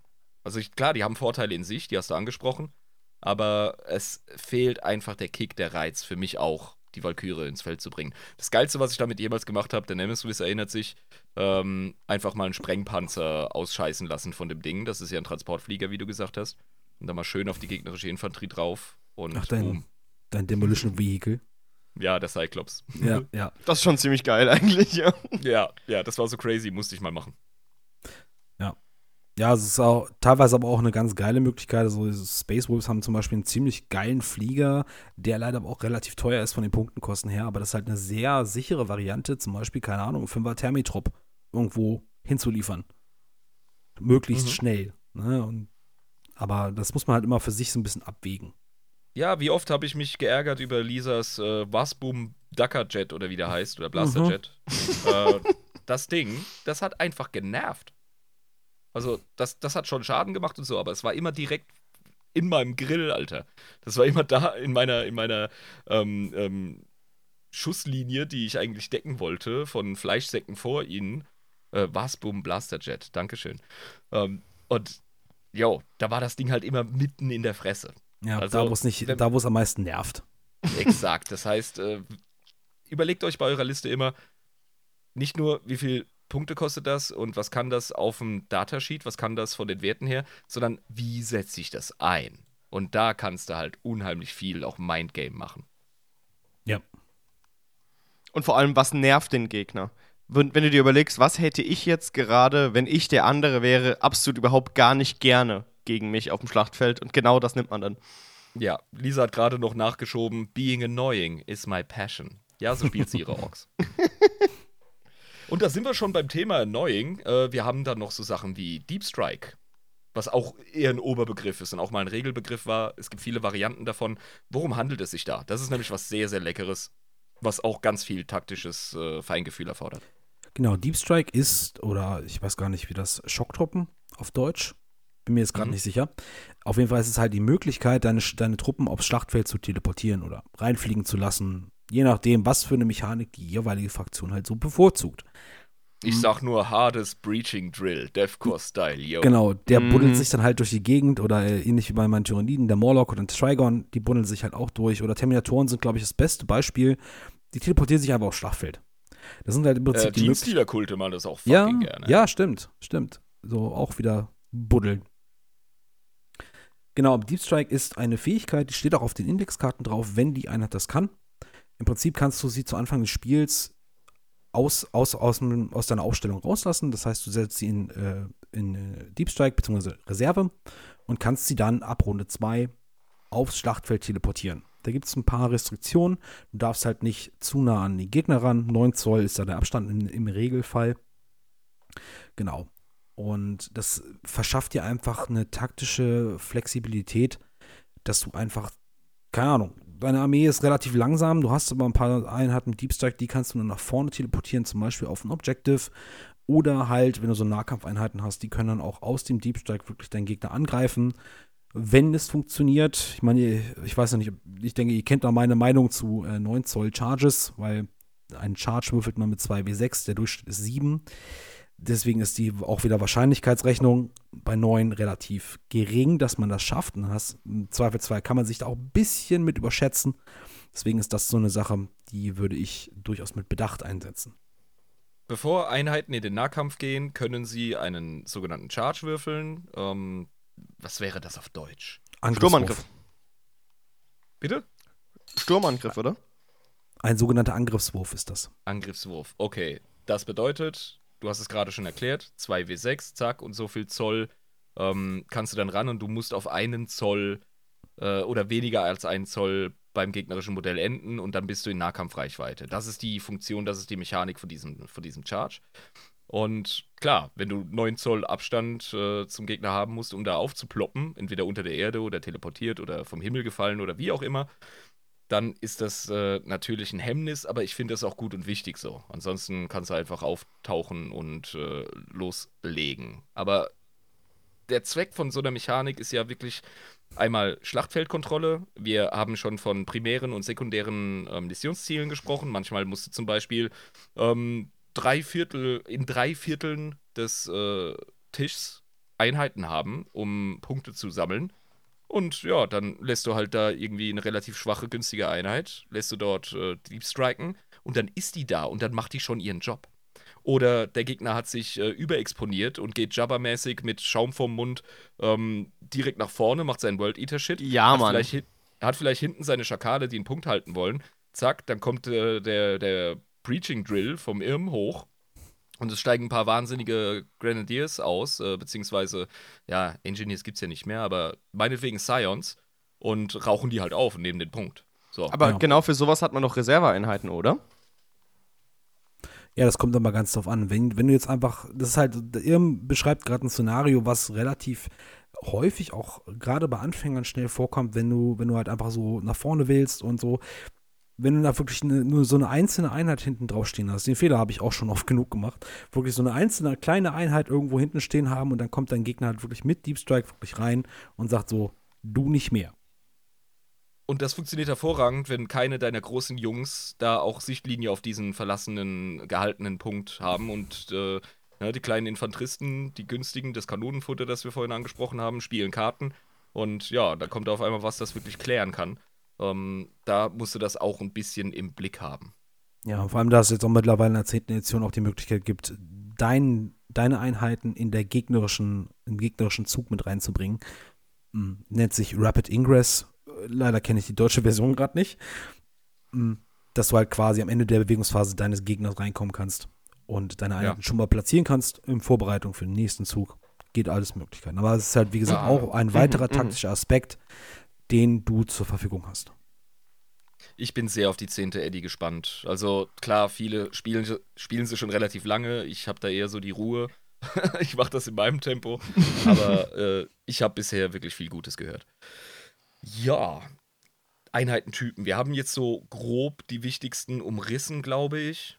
Äh, natürlich geht das immer ins Detail. Ne? Also Deep Strike ist nicht gleich Deep Strike und Fast Attack ist nicht gleich Fast Attack. Äh, Attack. Die verschiedenen Fraktionen, das haben wir jetzt schon mehrfach angesprochen, haben wirklich einen ganz starken Fluff in ihren Fähigkeiten und in der Art und Weise, wie man sie einsetzt und innerhalb dessen sogar noch unheimlich viele Optionen. Also beim Listenbau könnt ihr wirklich ganz, ganz viele Strategien und äh, ja, Grundideen umsetzen. Und da gilt wieder, Rule of Cool, macht das, worauf ihr Bock habt. Und wenn es dann noch funktioniert, mh, hervorragend. Mhm. Ja, jetzt Listenbau. Riesenthema, ich weiß. Aber über eine Sache müssen wir noch reden. Ungefähr, ungefähr die grobe Struktur von einer stabilen, gesunden Liste.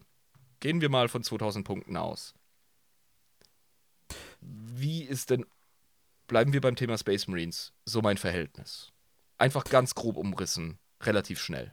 Ich überlege gerade mal. Also im Prinzip ist es einfach wichtig, dass du zwei Trupps, A, ich sag mal, zehn Leute, Intercessors oder Assault Intercessors, je nachdem, anfängst. Du brauchst deine Transportfahrzeuge, vielleicht ein Rhino oder ein Impulsor oder sonst irgendwas. Dann würde ich an sich mindestens einen Dreadnought mit reinnehmen. Ein Ist das Tank. schon die Reihenfolge? Gehe ich von klein auf groß oder gehe ich von groß Mm. auf klein? Wie gehe ich vor? Es ist halt, wie, so, wie gesagt, so eine Sache, möglichst ausgeglichen bauen. Man kann es ansonsten auch so vorgehen, man nimmt zwei kleine Einheiten und dann fügt man zwei große hinzu. Mhm. Wenn man, wenn man jetzt mal mit der, mit der Metapher weitermacht. Wie gesagt, zwei Infanterieeinheiten, zwei Fahrzeugeinheiten. Ne? Und am besten, ich denke mal, ein Drittel deiner Armee darf ruhig aus Charakteren bestehen. Weil du gerade jedem Infanterietrupp äh, eigentlich einen Charakter anschließen kannst. Ne, Intercessors können zum Beispiel, einen, keine Ahnung, einen Captain nehmen, die können auch einen Captain und einen Lieutenant nehmen. Also du kannst wirklich an, an, an Hero Hammer, nenne ich es jetzt mal, kannst du Ja. wirklich sehr viel Punkte investieren. Man sollte auch da ein bisschen, da ein bisschen aufpassen, aber ich glaube, so der generelle Richtwert ist ein Drittel deiner Armee darf aus Charakteren bestehen. Plus, minus. Da gewinne ich enorm als Deathcore-Spieler, weil ich kann meine Death Rider mit einem Oberbefehlshaber von, von deren Ding ausrüsten. Nicht Oberbefehlshaber halt, ne? Von einem, von einem Fuzzi, der die anführt. Äh, Mhm. ich kann meine äh, Spezialinfanterie immer mit einem äh, Charaktermodell ausstatten und die sind bei mir relativ günstig. Das heißt, äh, das, was du gerade ansprichst und empfiehlst, das ist für mich in meiner Armee sehr einfach. Ja, genau. Sowas bei, bei Custodes wird es dann zum Beispiel wieder ein bisschen, ein bisschen trickier. Da hast du halt nur drei Charaktere und bei dir kannst du halt, ich glaube, keine Ahnung, 10, 15, je nachdem, ob du jetzt Kommando-Squads nimmst oder sonst irgendwas. Es Dann sind halt nur Menschen. Es sind besser ausgebildete Menschen, aber es sind immer noch nur Menschen. Deswegen. Also. Kanonenfutter, genau. Genau, die Yumis. Gut, aber äh, es gibt ja auch noch so andere Sachen wie Ausrüstung. ist auch immer die Frage, äh, wie man denn damit umgeht. Findest du, da sollte man äh, viel mit rumspielen oder ist es eher Punkteverschwendung? Äh, das Schöne in der 10. Edition ist, dass Ausrüstung und Waffenoptionen dich keine Punkte mehr kosten. In der 9. Ah, alles Edition klar. musstest du das immer auch noch mit einberechnen, wo wir wieder beim, typ, beim, beim Thema Layer on top sind. Das haben sie auch gestrichen. Im Moment ist es so, sämtliche Ausrüstungsoptionen, die du zur Verfügung hast, kannst du for free nehmen. Da musst du nichts mehr weiter mit einberechnen. Das war auch eine Neuerung, die ich persönlich sehr gefeiert habe. Mhm, Ich finde okay. es schräg beim Astra Militarum. Ich habe schon eine Liste gebaut mit der neuen Warhammer-App und ich war der festen Überzeugung, die ist kaputt. Es kann doch nicht sein, dass ich. Äh, also, warum gibt es überhaupt noch Last Pistols? Weißt du? Wenn ich die ersetzen kann durch eine Bolt-Pistol und eine Plasma- Plasma-Pistol und es mich nichts kostet. Das ist, äh, ja, aber Ja, vielleicht erklärt mir das mal jemand. Ja, vielleicht bleibt es auch einfach noch ein bisschen abzuwarten. Es geht bei der Geschichte ging es geht es tatsächlich eher um so eine Sachen wie Spezialwaffen, schwere Waffen. Gerade so in Infanterie Scott kann glaube ich bis zu vier Spezialwaffen mitnehmen und schon wird aus dem zehn Mann Trupp oder aus einem 20-Mann-Trupp, der eigentlich super squishy ist, schon auf einmal etwas, was tatsächlich auch Damage austeilen kann. So ein richtiger Ja, also Pionier-Squad, ne? Squishy sind sie immer noch, das ist ja das Ding. Ja. Aber sie können jetzt halt ein bisschen mehr raushauen. Das ist Also, richtig. Sie haben halt nicht nur, nicht nur mehr Taschenlampen. Ja. Das macht Aber die ist doch Würfe ein In- kompliziert. Aber ich meine, das ist auch ein interessantes Feature. Ähm, dass man quasi seine, seine Gruppen ohne große Kosten individualisieren kann. Und damit kann man sehr viel rumspielen. Vor allem Deathcore darf mehr Spezialwaffen in dem Squad haben. Das finde ich auch voll nice. Ich habe jetzt wie wild angefangen, Sniper zu bemalen. Ja, sehr geil, sehr geil. Genau, das ist halt auch noch einfach eine Möglichkeit. Ich glaube, das hat GW auch aus, ich, vielleicht auch so ein bisschen aus dem Marketing-Aspekt gemacht, weil der Stuff ist ja in den Boxen drin. GW hat auch jetzt in der, in der 10. Edition äh, die Einheitengröße relativ, äh, wie sage ich es nochmal, relativ einfach geregelt, dass du entweder zum Beispiel Space Marines wieder nur 5 oder 10 nehmen kannst. Das heißt, boxentechnisch. Die haben das echt nach den Boxen sehr stark geregelt, wie sie jetzt auch die Regeln so gemacht haben. Und es ist wie immer ein Prozess. Es ist ja immer im Fluss. Es gibt immer Ja. wieder Änderungen und Anpassungen. Also, wir erinnern uns an den letzten großen Schreck, als sie die ähm, Leaks of Wotan rausgebracht haben und die einfach nur inbar waren. Also, die haben überhaupt nicht in die Edition gepasst. Und, Und da- waren vom Level gar nicht mit anderen Armeen vergleichbar. Genau, und da kommen wir jetzt auch wieder auf unser eins unserer Einstiegsthemen, dass dieses Balancing, das spielt ruhig das, was ihr geil findet, egal ob es gut ist oder nicht, weil Games Workshop hat Mitte der neunten Edition angefangen, diese sogenannten Balanced Starter Slates rauszubringen. Mhm. Das sind quasi Regelan Regelanpassungen on the fly. Dass wir halt einfach gesagt haben, okay, gut, wir gucken uns jetzt die Turnier-Results an. Ist einfach so der beste ne, Pool an Daten, die man halt so bekommen kann und, und ändern unsere Regeln und Punktekosten danach ab. Das heißt, selbst wenn eine Aha. Armee momentan nicht so gut performt, hat GW jetzt mittlerweile die Möglichkeit geschaffen, das zu ändern. In der siebten und achten Edition, da gab es einmal im Jahr vielleicht ein Update und das war's. Und deswegen sage ich halt, es ist halt definitiv gut, eher auf das zu gehen, was man geil findet, anstatt auf das zu gehen, was gerade Meta ist. Du sagst, weil Das- man da auch ja. drauf vertrauen kann, dass Notkorrekturen definitiv gemacht werden aufgrund Ja. der Turniere. Okay. Früher oder später auf jeden Fall. Also der, der Regelfall ist alle drei Monate und dementsprechend sollte das eigentlich kein Problem darstellen. Das ist der eine große Wert der kompetitiven Szene, den ich einfach auch äh, der Sache zugestehen muss. Das gibt Datenfutter und anhand dessen kann man dann halt auch eben die Regeln anpassen. Das ist, das ist ein großer Wert an der Turnierszene. Ja. Ich habe ja selber auch schon ein, zwei Turniere gespielt, aber die Turnierszene an sich ist ein, sind auch nichts weiter als irgendwelche Super-Nerds, die sich einfach zusammentreffen und sich einfach gegenseitig mit ihren kleinen Plastikminis auf die Ärmel hauen. Mm.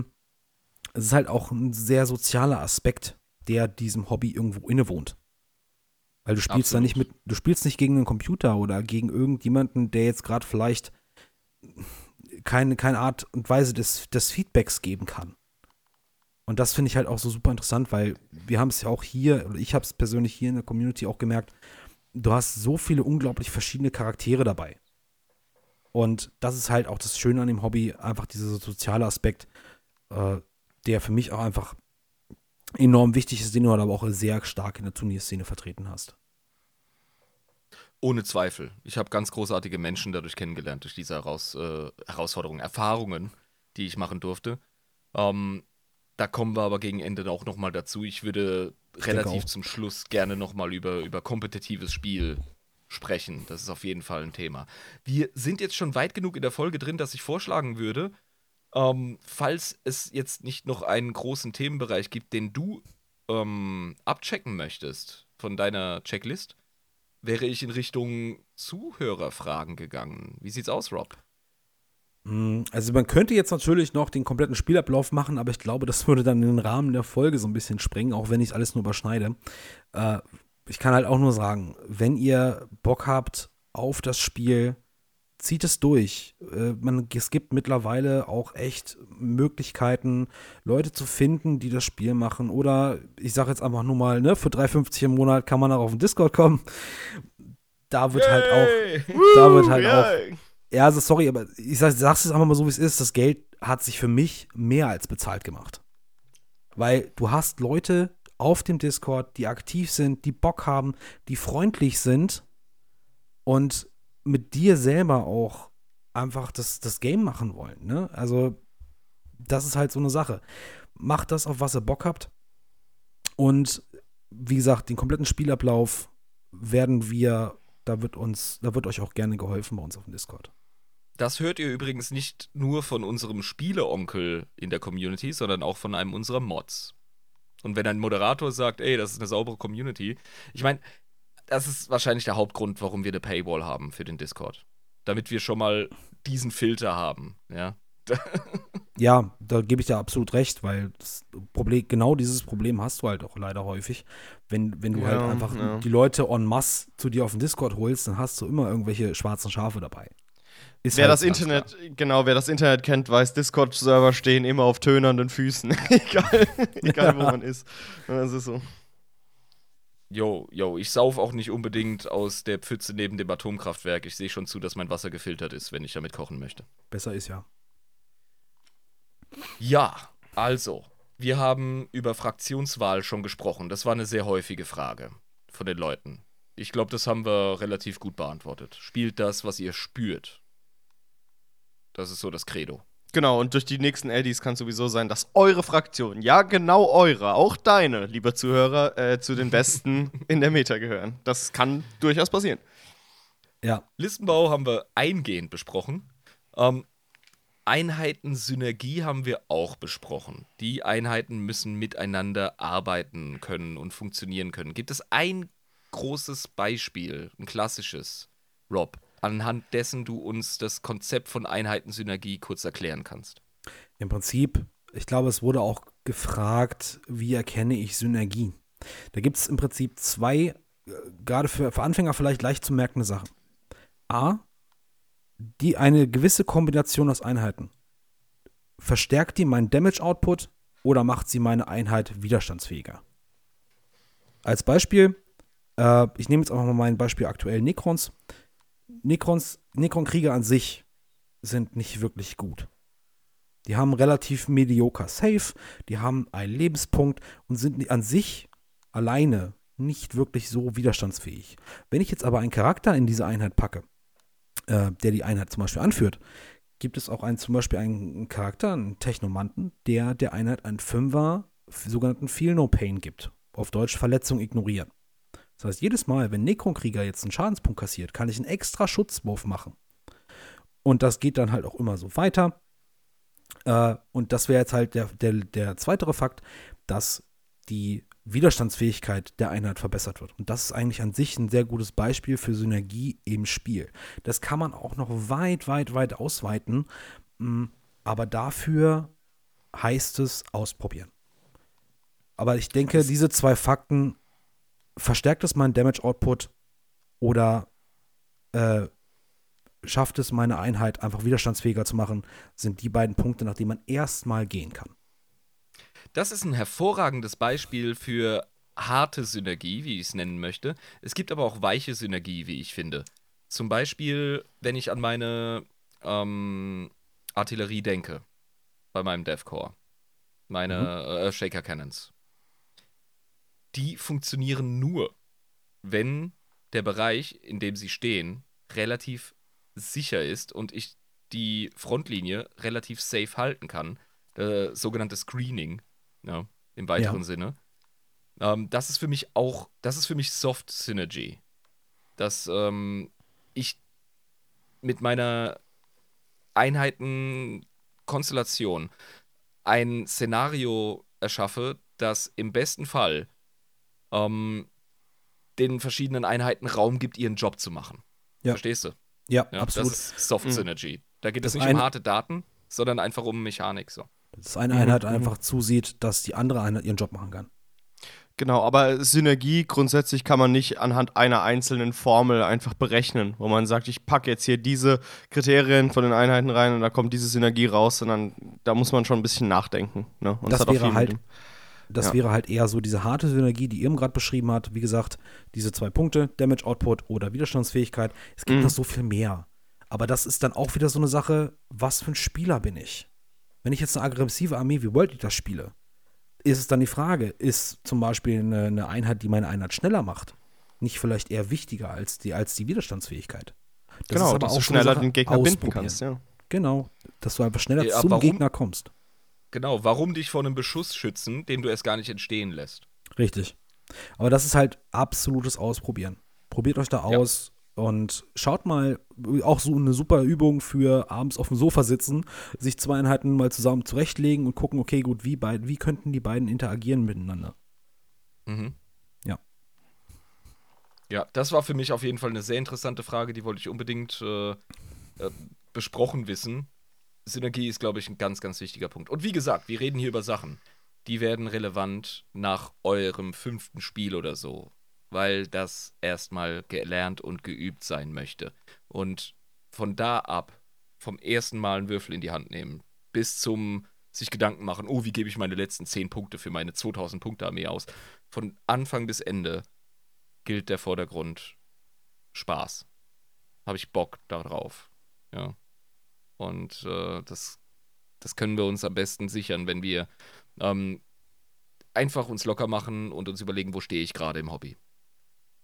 Ja, nicht direkt irgendwie äh, groß sich Gedanken machen um Turniere oder so, sondern lernt erstmal das Spiel spielen, dann lernt ihr eure Armee verstehen, ja, dann lernt ihr vielleicht Gegnerarmeen verstehen und dann gibt es noch den Faktor, wer steht mir gegenüber am Tisch. Ja, das ist die Komplexität, die ich so feiere. Bin ich absolut bei mhm. dir, gerade diese Komplexität und auch einfach das, es ist einfach nicht nur ein Hobby, du setzt, du ist nicht so wie jetzt zum Beispiel beim Zocken. Ich meine, verstehen mich nicht falsch, ich bin absolut, äh, ich, ich liebe Zocken, aber es ist halt nicht dasselbe. Ne, es ist halt ein sehr, sehr viel umfangreicheres Hobby, als man vielleicht im ersten Moment denkt. Ja, es füllt eine Lücke, die Videospiele einfach nicht füllen können. Ja. Das ist ganz klar. Dieses Level an Kom Komplexität auch, ja. Ähm, auch eine Frage, die ich sehr interessant fand. Äh, du auch, Rob, als wir kurz drüber gegangen sind. Ist es schlimm, wenn ich nicht malen kann? Äh, das war eine sehr, sehr interessante Frage, die ich gelesen habe. Und die hat mich auch echt so ein bisschen zum Nachdenken mal äh, angeregt, weil das tatsächlich eine Frage ist, die mir persönlich in, in der einen oder anderen Form selber schon aufgekommen ist und auch die ich selber schon gesehen habe bei anderen Leuten. Und die kurze Antwort ist nein. Es ist absolut nicht schlimm, wenn ihr nicht malen könnt, weil jemand, der noch nie Fahrrad gefahren ist, kann auch noch kein Fahrrad fahren. So, das ist halt, ich glaube, die kürzeste Antwort. Aber das ist halt auch, Internet ist auch wieder so ein, so ein Fluch und Segen zugleich. Man sieht halt sehr viele krasse Minis und dabei ist das alles ein Prozess ein Prozess, den man einfach durchmachen sollte. Ich nenne es jetzt mal sollte, weil mir persönlich hat das Malen sehr viel gezeigt, sehr viel beigebracht und auch sehr viel geholfen. Es ist halt eine Entspannungsübung für die einen, eine Herausforderung für die anderen. Aber wichtig ist, dass man einfach Bock drauf hat.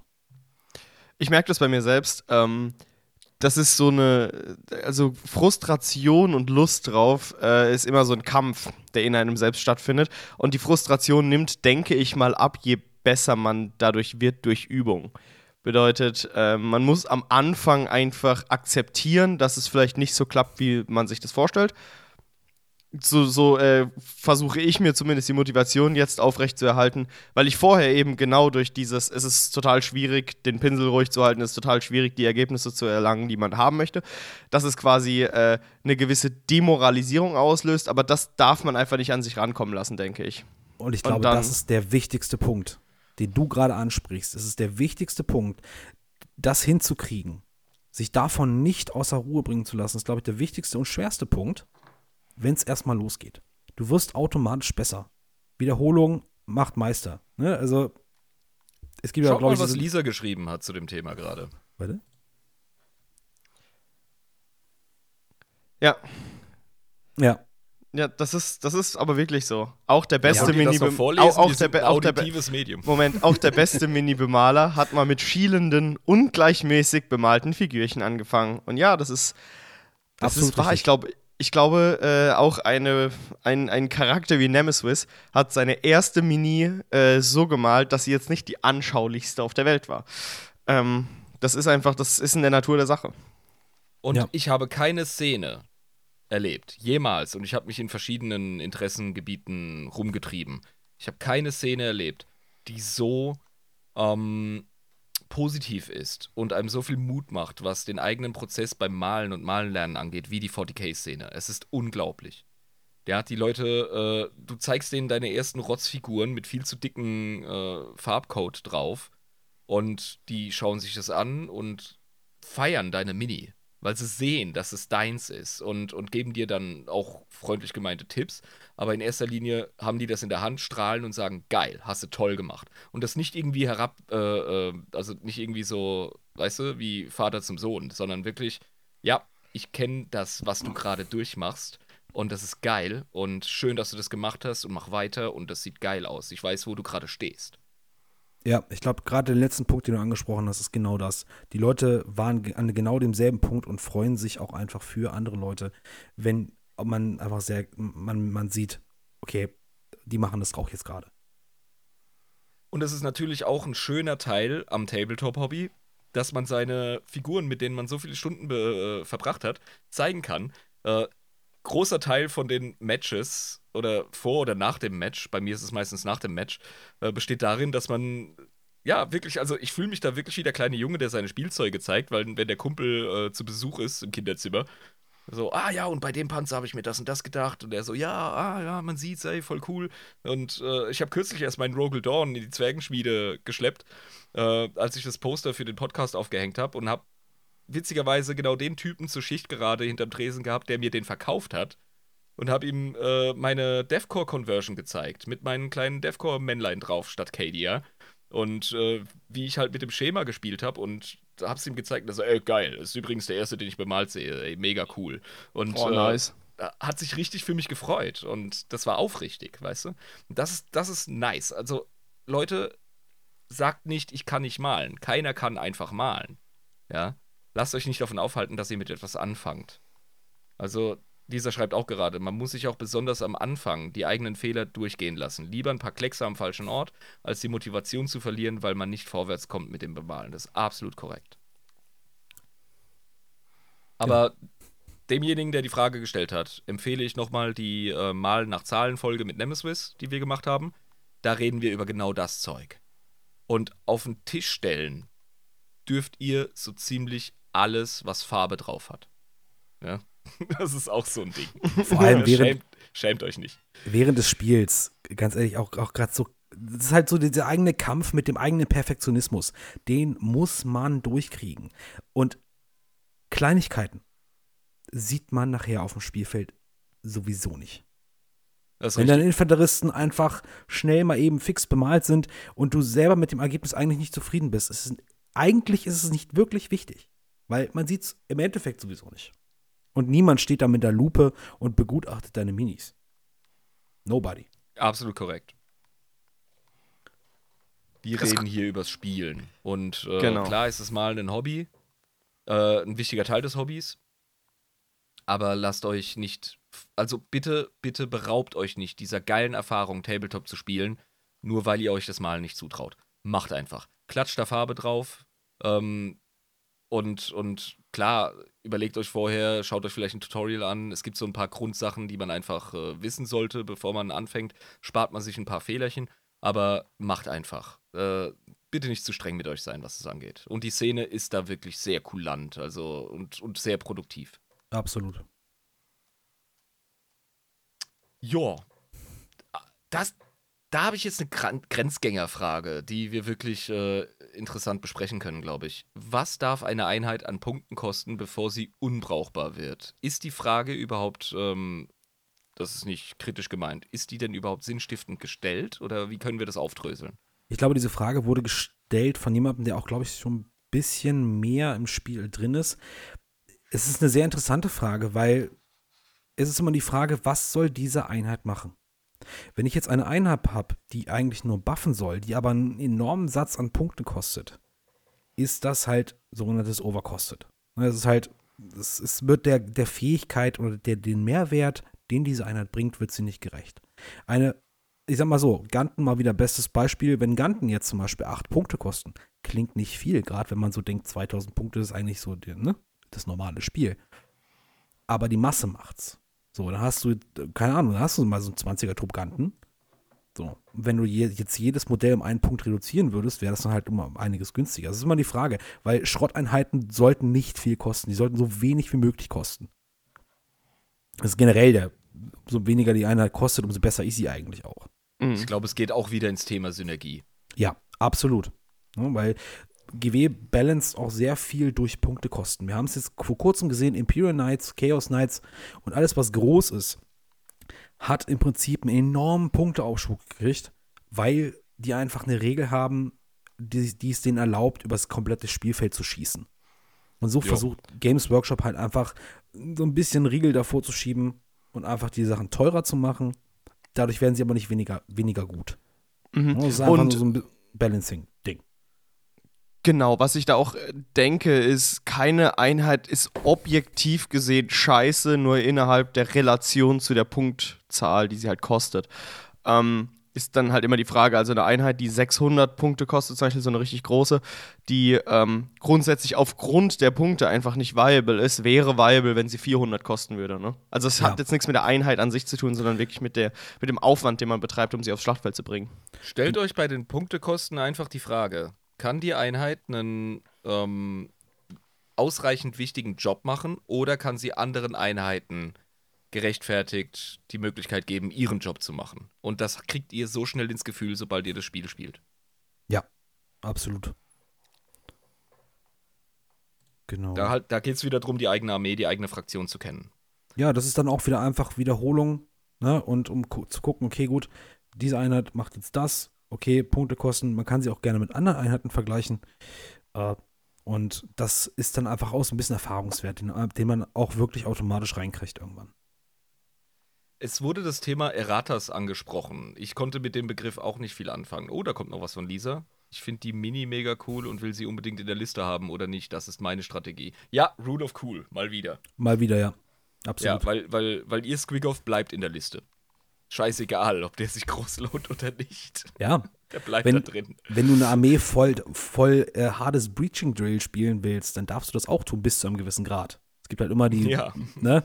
Du darfst halt nicht von jeder Einheit nicht mehr als drei haben, aber man darf das halt dann auch schon machen. Ne? Ob es jetzt Sinn macht oder nicht, ist, ist äh, tatsächlich wirklich, wirklich zweitrangig. Eben wegen der Psychopathenlisten von früher. Die einfach, ja. Ja, wenn man acht Flugzeuge spielt und sonst nichts anderes, ist halt irgendwie ein bisschen schwierig. Hm. Aber das gibt's ja Gott sei Dank nicht mehr. Ja, genau, also Thema Erratas. Ich konnte mit dem Begriff auch nichts anfangen. Ähm, erklär uns das mal kurz, dass wir drüber gesprochen haben. Im Prinzip eine Errata ist ja im Prinzip, äh, man kennt es vielleicht auch, auch unter dem Begriff FAQ.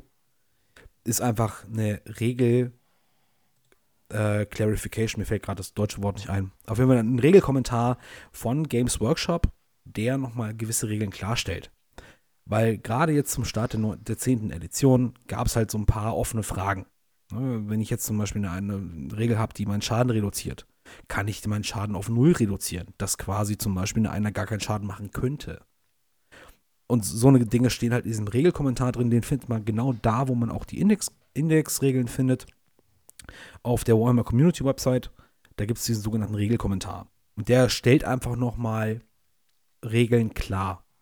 Ich denke mal, Also so trotz des relativ, trotz des relativ wasserdichten Anwaltsdeutsch, das äh, verwendet wird, das kennt man ja auch von Magic-Karten, ähm, gibt es dann immer wieder Fragen, zum Beispiel was Effektstapel angeht, sage ich jetzt mal. Äh, Ja, zum Beispiel. Was wird mit welcher Priorität abgehandelt? Und da sind diese Erratas, diese frequently asked questions, die immer wieder auftauchen, ähm, Regelerläuterungen sind dann doch recht praktisch. Wo findet man die? Genau, wie gesagt, die sind auf der Warhammer Community Website unter Downloads Warhammer 40k. Äh, genau, da wo auch im Prinzip sämtliche freien zur Verfügung gestellten Downloads zur Verfügung sind, ist einfach auch so eine Sache, wenn ihr spielt und ihr eine Situation habt, wo ihr gerade nicht weiter wisst, schaut da mal nach. In diesem Regelkommentar heißt es auch tatsächlich so auf der Website. Und dann findet ihr vielleicht die Regel, wo ihr gerade so ein bisschen festhängt Und im Zweifelsfall gibt es immer noch das Gentleman's Agreement. Ne? Es wird ein Würfel gewürfelt und auf einer 4 Plus passiert das eine oder das andere. Ja, hätte ich auch gesagt. Also am Tisch würde ich gar nicht viel Regel fuchsen, damit man einfach weiter zocken kann. Äh, verhandelt mit eurem Partner, mit eurem Gegenspieler. Und dann kann man zu Hause immer noch schauen und sich eine WhatsApp schreiben und ah, übrigens, das ist so und so, ja, ich habe es auch nachgeschaut. Okay, dann wissen wir es fürs nächste Mal. Also ein, ein Regelkommentar ist quasi exakt dasselbe wie bei den Juristen Gesetzeskommentar. Dass man quasi wirklich eine weitere Erklärung zu der Regel hat. Ja, genau. Ich finde die Metapher mit den Juristen gar nicht so schlecht, gerade als Magic-Spieler. Es ist, also. exakt dasselbe, es ist exakt dasselbe wie Gesetzeskommentare. dasselbe. es ist exakt dasselbe. Ja. Jetzt wird's knusprig. Jetzt kommen wir zu dem Punkt, der wirklich ganz, ganz viele Leute rumtreibt. Äh, ganz zum Anfang von dem Themenkomplex. Wir reden jetzt gleich über Competitive Gaming. Ich finde es sehr oft interessant, wie besessen Anfänger von äh, Wettbewerbsspiel sind. Naja, ja, aber ich glaube, das liegt auch daran, dass man, wenn man überhaupt gar keine Erfahrung hat, die Crème de la Crème gerne spielen sieht. Ich kann mich noch daran erinnern, als ich relativ jung war und World of Warcraft gespielt habe und noch nicht mal ansatzweise irgendwie in einem Bereich war, wo ich gut war, habe ich trotzdem gerne die Speedruns von Nihilum zum Beispiel mir angeguckt, wie sie halt die Raids geplättet haben. Ich verstehe das schon, ja. Also ich verstehe schon, dass man quasi sich ganz früh so die Crème de la Crème anguckt und denkt, wow, holy shit. Ja klar, bei meinem StarCraft 2 Zocken habe ich mir natürlich auch die äh, Pro-Gamer-Matches reingezogen. Mache ich teilweise heute noch gern. Oder bei Dota 2 oder so. Aber da Mhm. haben wir es ja wirklich mit äh, PC-Spielen zu tun, die darauf ausgerichtet sind. Genau. Äh, das kann man über 40k vielleicht auch behaupten, je nach Perspektive. Ähm, ich glaube, es ist jetzt relativ klar rausgekommen, dass ich eher ein Fluff-Gamer bin. Ja, dass ich äh, die Narrative bzw. das Spektakel auf dem Tisch genieße.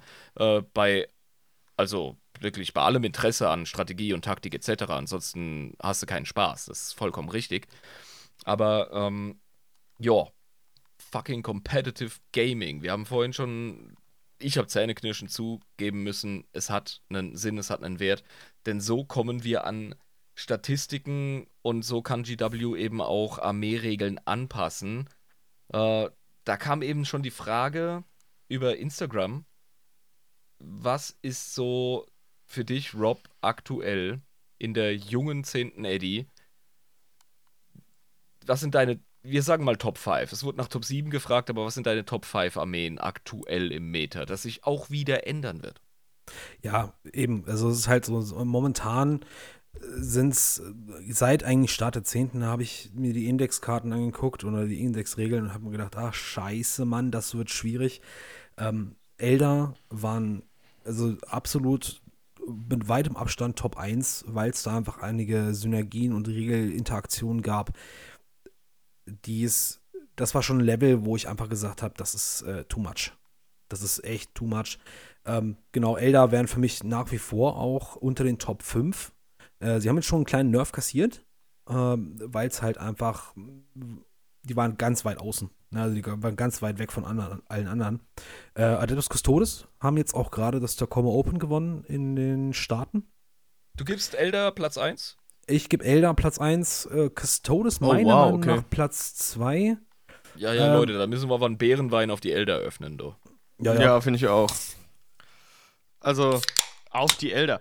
Holy shit, also dass die Elder jetzt nach deiner Meinung auf Platz 1 sind, das, da Mhm. hat sich ja auch einiges getan in der Meta ne? Früher waren Ja. Elder ein Fluch in den frühen Eddies. Die waren Ja. so inbar, ganz, ganz lange. Achte, Das achte höre ich Eddie, von vielen erfahrenen Spielern. Ja, äh, Elder haben halt immer so dieses Ding mit, also Elder, ganz kurz, die Armeeregel ist halt, dass du quasi äh, zwölf Würfel hast und du kannst diese Würfel einsetzen, ähnlich wie bei, bei Sisters of Battle, du kannst sie anstatt eines normalen Würfelwurfs einsetzen. Da gab es halt bestimmte Interaktionen mit der Tatsache, dass Elder einfach völlig unterkostet sind, was die Punktekosten angeht, äh, dass du ganz viele tödliche Verwundungen auf deine Gegner verteilen konntest und du hast damit einfach mal eben kurz mit einer Waffe hast du einen ganzen Trupp ausgelöscht.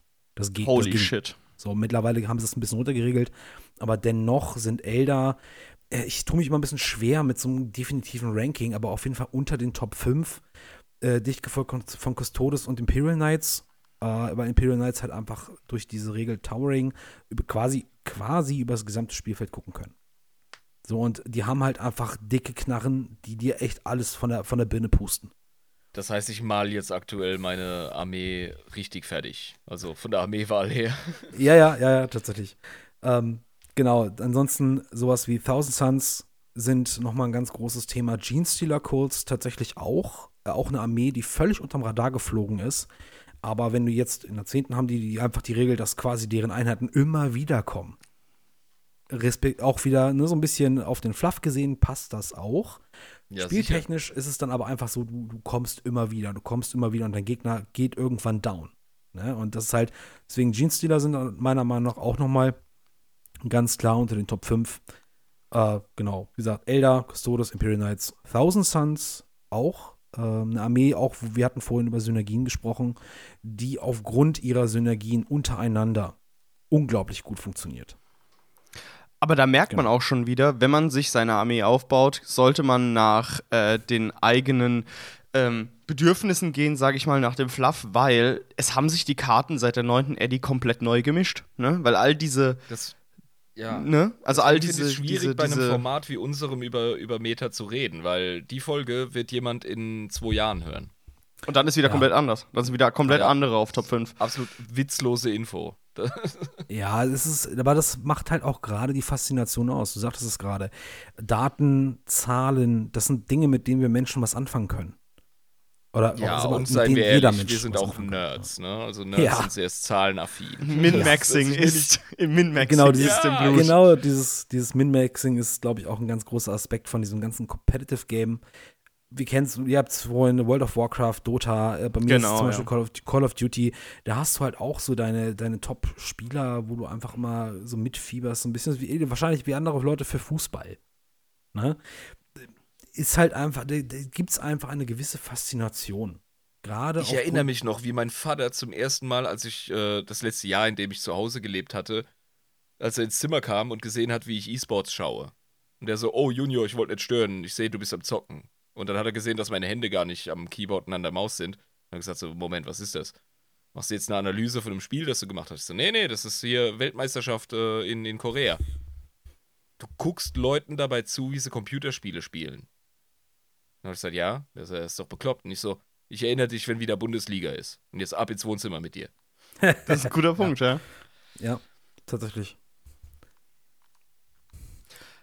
Also, ja klar, also dieses Min-Maxing, was au- auf diesem Level ergibt das natürlich völlig Sinn. Aber wenn wir eben einfach nur aus Spaß spielen, dann sollten wir uns eine Einheit aussuchen, wie wir gerade gesagt haben, eine Armee aussuchen, die uns einfach Spaß macht, weil wir wissen nicht, wie das in der Eddy 11, 12 oder 13 ist, weil da könnte es dann auch sein, dass die eigene Einheit wieder bei den oberen dabei ist. Und dann kommt eine neue Eddy raus und dann sind wir wieder scheiße. Aber es ist völlig egal, weil es geht immer weiter. Und man sollte das spielen, worauf man Spaß hat. Genau. Ich denke auch einfach bei dem Competitive Gaming ist es einfach so diese Faszination der Herausforderung. Du hast einfach diese Herausforderung und ich glaube, das liegt auch vielleicht so ein bisschen in der Natur des Menschen, sich mit anderen zu messen. Irgendwie Ganz klar, du willst ja auch wissen, wie so. weit kann ich gehen. Du hast dir eine coole Liste gebaut und du willst wissen, wo ist die Grenze? An, also, gegen wen muss ich spielen und wie viele Spiele muss ich spielen, um rauszufinden, wie gut meine Idee hinter dieser Liste ist und wie gut ich auch spiele. Das ist nämlich, ja, du sagst es vollkommen richtig. Wettbewerb ist das, was uns Menschen auf den, auf den Mond gebracht hat. Ja. Ja.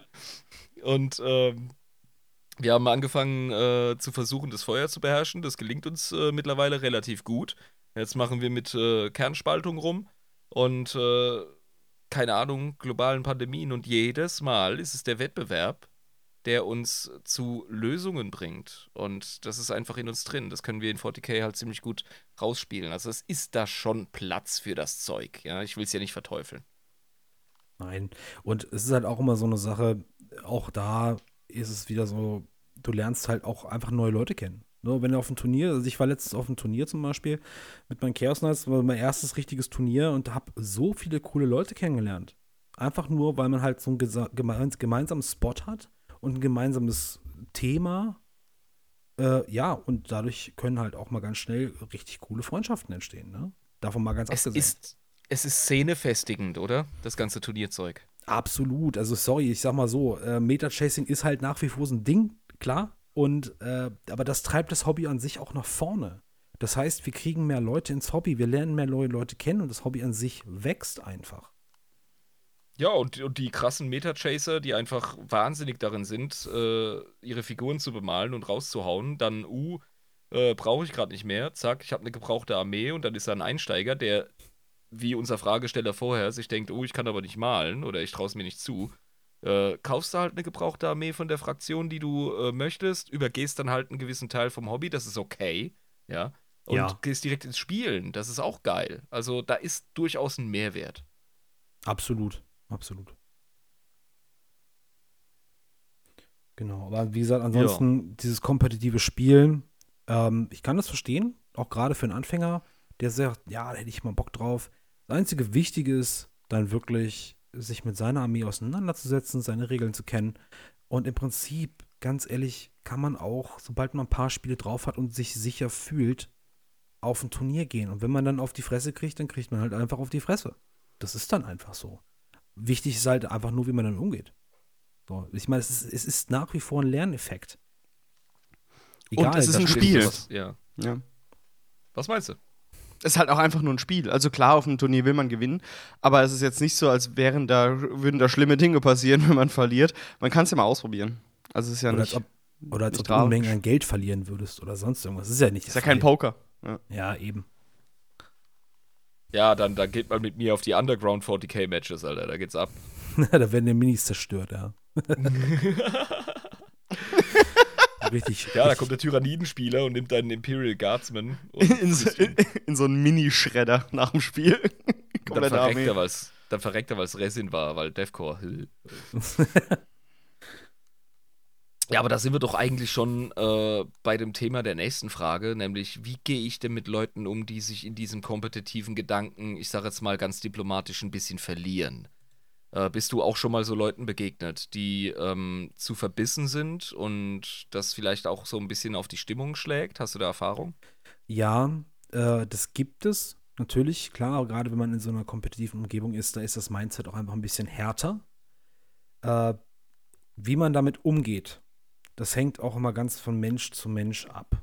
Meistens ist es einfach auch sehr wichtig, deinem Gegenüber gleich klar zu machen, okay, gut, hi, äh, ich bin XY und habe nicht viel Erfahrung, wenn das jetzt auch zutrifft. Ne? Also klar, weil dass du einfach gleich von vornherein mit offenen Karten spielst, so beugst du quasi irgendwelchen Missverständnissen vor.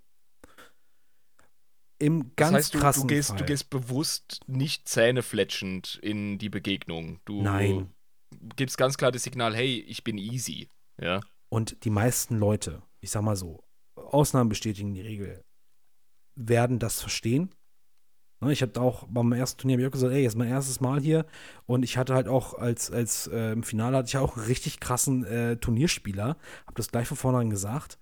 Und das war ein relativ entspanntes Spiel, obwohl man halt auch schon merkt, der ist halt schon ein bisschen, bisschen härter, was, was so, was so Regel, ähm, wenn du eine Regel vergisst, ist es halt auch irgendwie Mhm. so ein bisschen, ich bin so ein Mensch, wenn ich eine Regel vergesse, okay, wenn es jetzt nicht super dramatisch ist, dann, oder generell, lass es einfach sein oder lass es einfach geschehen. Lern aus deinen Fehlern, akzeptier es. Ja. Mhm. Wenn es jetzt äh, so eine Sache ist, die jetzt absolut logisch wäre, dann ist es auch wieder so ein bisschen dieses Gentleman's Agreement, was du auch oft unter kompetitiven Spielern hast. Wenn ich jetzt, ich nenne es mal Play is intended, heißt es immer so schön. Ne, wenn es jetzt absolut Sinn macht, dass ich das jetzt gemacht habe oder dass ich es, dass es ne, so vorgehabt habe, dann ist es auch, kannst du fragen, okay, gut, darf ich diesen Zug nochmal zurücknehmen? Das macht jetzt absolut gar keinen Sinn, dass ich das jetzt gemacht habe oder nicht. Mm, Es ist halt ein Geben und Nehmen. So, Ich habe da eine. Ich habe mir persönlich. Also, sagen wir es mal so: Spiele spielen. Das ist etwas, das lernen wir schon als Kinder. ja. Die einen lernen es besser als die anderen, sage ich ganz ehrlich. ja, Thema Das schlechte ist, äh, Verlierer. Ja, es ist. Äh, oder schlechte Gewinner, ist fast Ja, noch schlimmer. Beides, ja. Ähm, ja. Ja. Wir, wir alle kennen einen. Leute, ne? so Wir dieser alle Typ. kennen einen. Und wenn, ihr niemand, und wenn ihr Ja. diese Person nicht kennt, dann denkt mal scharf über euch selbst nach. ja, genau, dann seid ihr der Typ. nee, also äh, es gibt Leute, die sind in Hobbyräumen ähm, über gewisse Phasen mehr geduldet, als äh, dass man in die Hände klatschen, Feuerwerk äh, anfängt anzuzünden, wenn er den Raum betritt. Ähm, aber es ist eine Szene, in der kriegt man seinen Raum. Wenn man kein vollkommener Arsch ist, dann hat man da die Gelegenheit, Freundschaften zu pflegen, äh, bis zum gewissen Grad zu vernichten. Und jo, überlegt euch einfach, was euer Mindset ist. Ich habe mir von Anfang an angewöhnt, weil ich schon viele verschiedene Arten von Spiele gespielt habe. Ich meine, ich bin ja auch ein mittelalterlicher Schwertkämpfer. Das ist auch ein Spiel. Wir versuchen uns nicht umzubringen. Es ist ein Sport. Ja, da geht es ganz viel um Ehrgefühl, Gentlemans Krempel. Ähm, wir haben so den Grundsatz, Ehre gibt sich jeder selbst.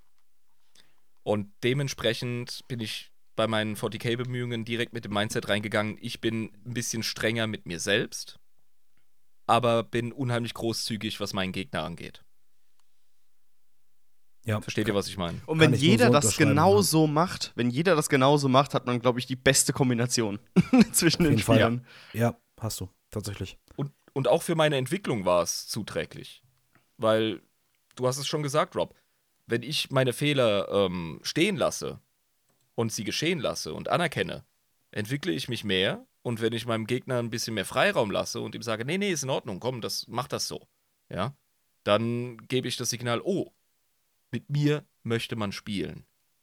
Ja, es geht nicht darum, generell ein Spiel zu gewinnen. Du bist ein Gewinner, wenn du ähm, zum nächsten Spiel eingeladen wirst. Ja, das ist wieder tiefenpsychologisch ne? und, und, und, sozialpsychologisch, aber das stimmt schon, auf jeden Fall, das ist richtig. Ja, aber, aber das, das haben halt, viele Leute nicht drin. So. Ja.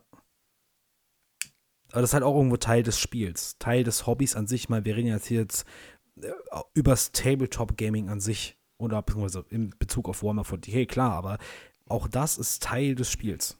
Zumindest für mich. Und wenn ich jetzt wirklich jemanden habe, wo ich einfach merke, es ist ein absoluter Powergamer und der lässt sich auf nichts ein, dann packe ich meine Minis und gehe. Dann ist es aber auch kein Verlust. Stimmt, du hast die Wahl. Du kannst selber Hard-Ass sein und sagen, okay, gut, in Ordnung. Jetzt ne? erst recht. Handschuhe werden ausgezogen. So. äh, aber was ist der Gewinn über die längere Zeit hinaus? Mm, mm.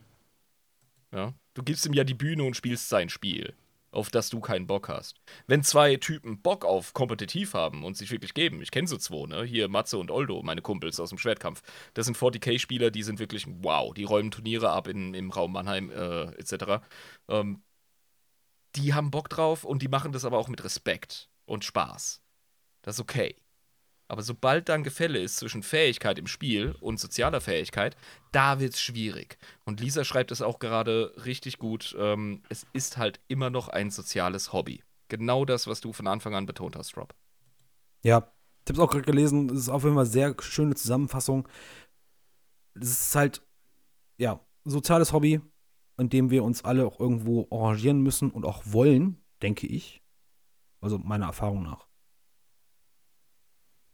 Ja, ja, ja. Und man kann es nicht alleine spielen, man will es auch nicht alleine spielen. Das ist ja auch gerade ja. dieser, dieser, äh, der, der Kick, den du bei diesem Spiel dabei hast, dass du es mit jemandem anderen spielen kannst und dass du ähm, mit jemandem anderen quasi ein, eine Schlacht nachspielst, wie wir vorhin das auch so schön gesagt haben, dass ein Bild in deinem Kopf entsteht davon, was da gerade abgeht. Und das macht halt einfach zusammen total viel Spaß, wenn man das zusammen ja. erlebt. Und ohne zu sehr unsere Szene bashen zu wollen, aber ich, ich bin ein äh, Vollblut-Nerd. Was PC-Gaming angeht, äh, äh, das historische Reenactment, ähm, Magic und jetzt Warhammer und auch äh, Tabletop-Rollenspiel etc. Das sind Dinge, die ziehen sehr oft ein Klientel an, das in der Kindheit und Jugend mit einer relativ hohen Wahrscheinlichkeit die eine oder andere Außenseiterrolle hatte. Ja, da können wir, glaube ich, ehrlich drüber reden, ohne viel zu werten. Und ja, klar. das finde ich an 40k halt so genial, dass du da dich einfach nicht an deinen Rechner einfach klemmen kannst. Äh, Tabletop-Simulator hin oder her, aber das ersetzt es nicht. Ja? Äh, du musst mit Leuten zusammen ähm, in die soziale Interaktion gehen. Und da kannst du dann dich, ja, äh, eventuelle Defizite aufholen, kannst lernen, ja. Ich lerne auch ganz, ganz viel von, von anderen Leuten, die andere Persönlichkeit äh, haben, die ein anderes Temperament haben als ich. Das ist einfach großartig und das genieße ich sehr. Ja, mhm. da sprichst mhm. du auch echt einen Punkt an, der mir persönlich auch sehr am Herzen liegt.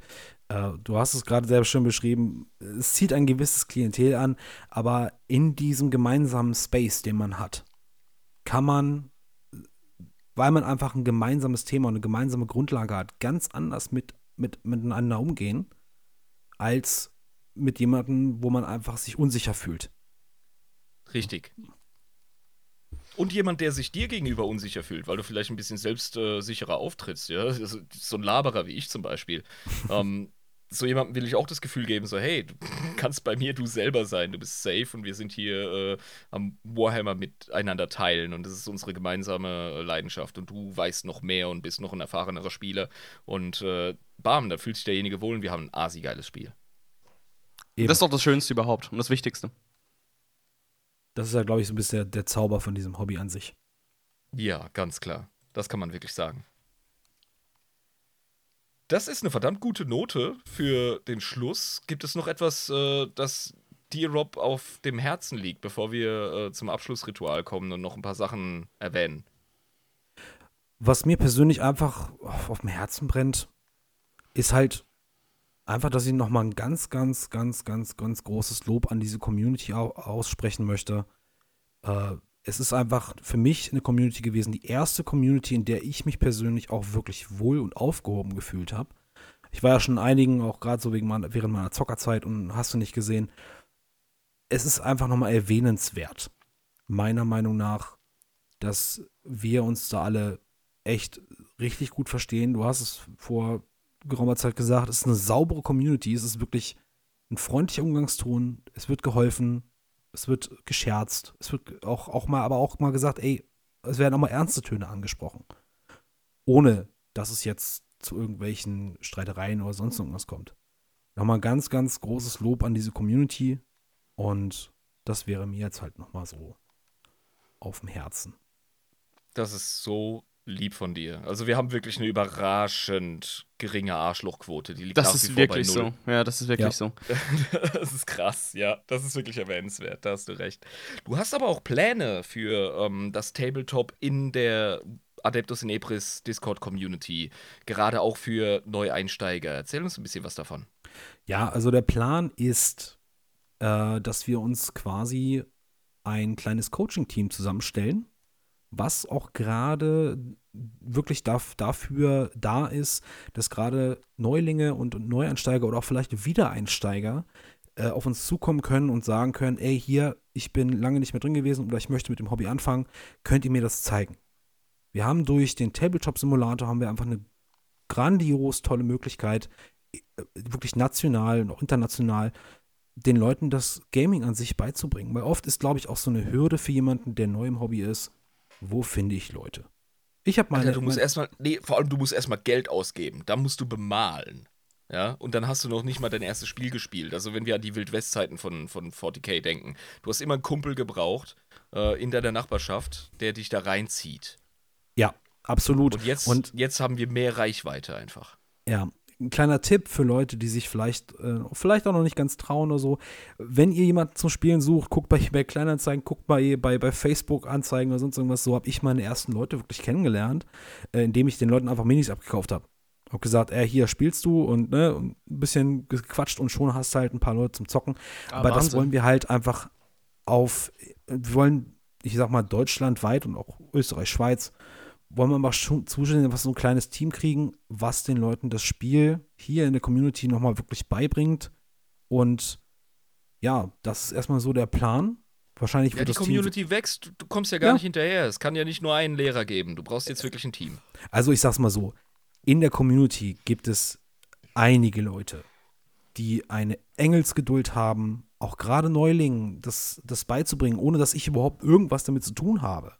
Das ist so dieses Schöne, weil ja, die gibt es ja schon quasi. Die, die gibt es ja schon, aber die, wir, wollen ja, das Ganze das noch, wir wollen das Ganze noch mal auf noch mal eine Stufe höher heben. Dass wir aber wirklich noch mal wirklich als uns als Team zusammenfinden und einfach sagen, ey, ne, wir bringen jetzt den Leuten mal das 40k-Spielen bei und dass die Leute auch wirklich Ansprechpartner, dedizierte Ansprechpartner haben, auf die sie zugehen können. Ja, also, ja, das ist jetzt wieder typisch deutsch, aber sehr fruchtbar wir ordnen das jetzt mal ein bisschen, der Übersicht ja. halber. ja, aber das ist doch genau. auch toll. Also dann weiß man wenigstens, an wen man sich wenden kann und da hat man auch eine Gruppe, die ähm, sich dafür verantwortlich fühlt, ne? Und die das auch noch wirklich macht. Das finde ich total toll. Ähm, ja, Leute, also ich glaube, wir sind jetzt am Ende. Ähm, ja, wir müssen noch eine ganz, ganz wichtige Sache ansprechen, ja, mein Lieber. Ja. Wir haben einen kleinen Meilenstein für den Podcast äh, erreicht. Da haben wir auch ganz, ganz viel dran gewerkelt und äh, gefuddelt, vor allem auch du, rechtlich etc. Ja, ja, klar. Und äh, es ist im Grunde, ist es Lisas Projekt, ihr großes Projekt, abgesehen von all dem Kram, den sie schon für den Podcast macht. Wir haben jetzt Merch. Merch. Und zwar könnt ihr ab jetzt auf spreadshop.de.ch.at Adeptus inebris.myspreadshop. nationale Endung könnt ihr aber ich glaube, es ist de. Ja, es ist ein deutscher Shop. Ja, ja. Adeptus oh, minus Inebris. Genau. Ich wurde mit einem Nein korrigiert. Nur de. Adeptus-inebris.myspreadshop.de. Das ist der äh, Merch-Shop. Da könnt ihr T-Shirts bestellen, Kaffeetassen mit äh, eigentlich total narzisstisch von uns, ja, mit unserem Konterfei drauf. Einmal eine Jabba, einmal eine Irmtasse mit Unterschrift drauf. Äh, könnt ihr euch holen. Jutebeutel, Aufkleber, ja, Poster. Es wurde enorm nach Postern gefragt. Die könnt ihr dort beziehen. Um, ähm, mit und ohne QR-Code. Mit dem QR-Code auf dem Poster kommt ihr direkt auf den Spotify-Link äh, für den Podcast. Und wenn ihr eins für zu Hause wollt, dann könnt ihr das ohne den QR-Code nehmen. Das ist ein bisschen schöner anzuschauen. Wenn ihr eure Hobbyräume ausstatten wollt oder euren Local Shop, ja, dann äh, gibt es die mit dem QR-Code. Wir machen gerade so eine kleine Offensive, zumindest ich hier in der Schweiz. Äh, Jabba kriegt auch nochmal Poster geschickt. Oh je. Ähm, da können wir dann jetzt so ein bisschen die Propaganda-Offensive für den Podcast starten. Es gibt jetzt Merch für euch. Es wird noch weitere Designs geben, alle von der Lisa designt. Ja, wirklich sehr liebevoll. Und das haben wir jetzt gestartet. Mhm. Genau, damit äh, sind wir jetzt ins Rennen gestartet. Ich hoffe, euch gefallen unsere äh, Designs, beziehungsweise Lisas Designs sind es ja im Endeffekt wirklich. Ähm, ja.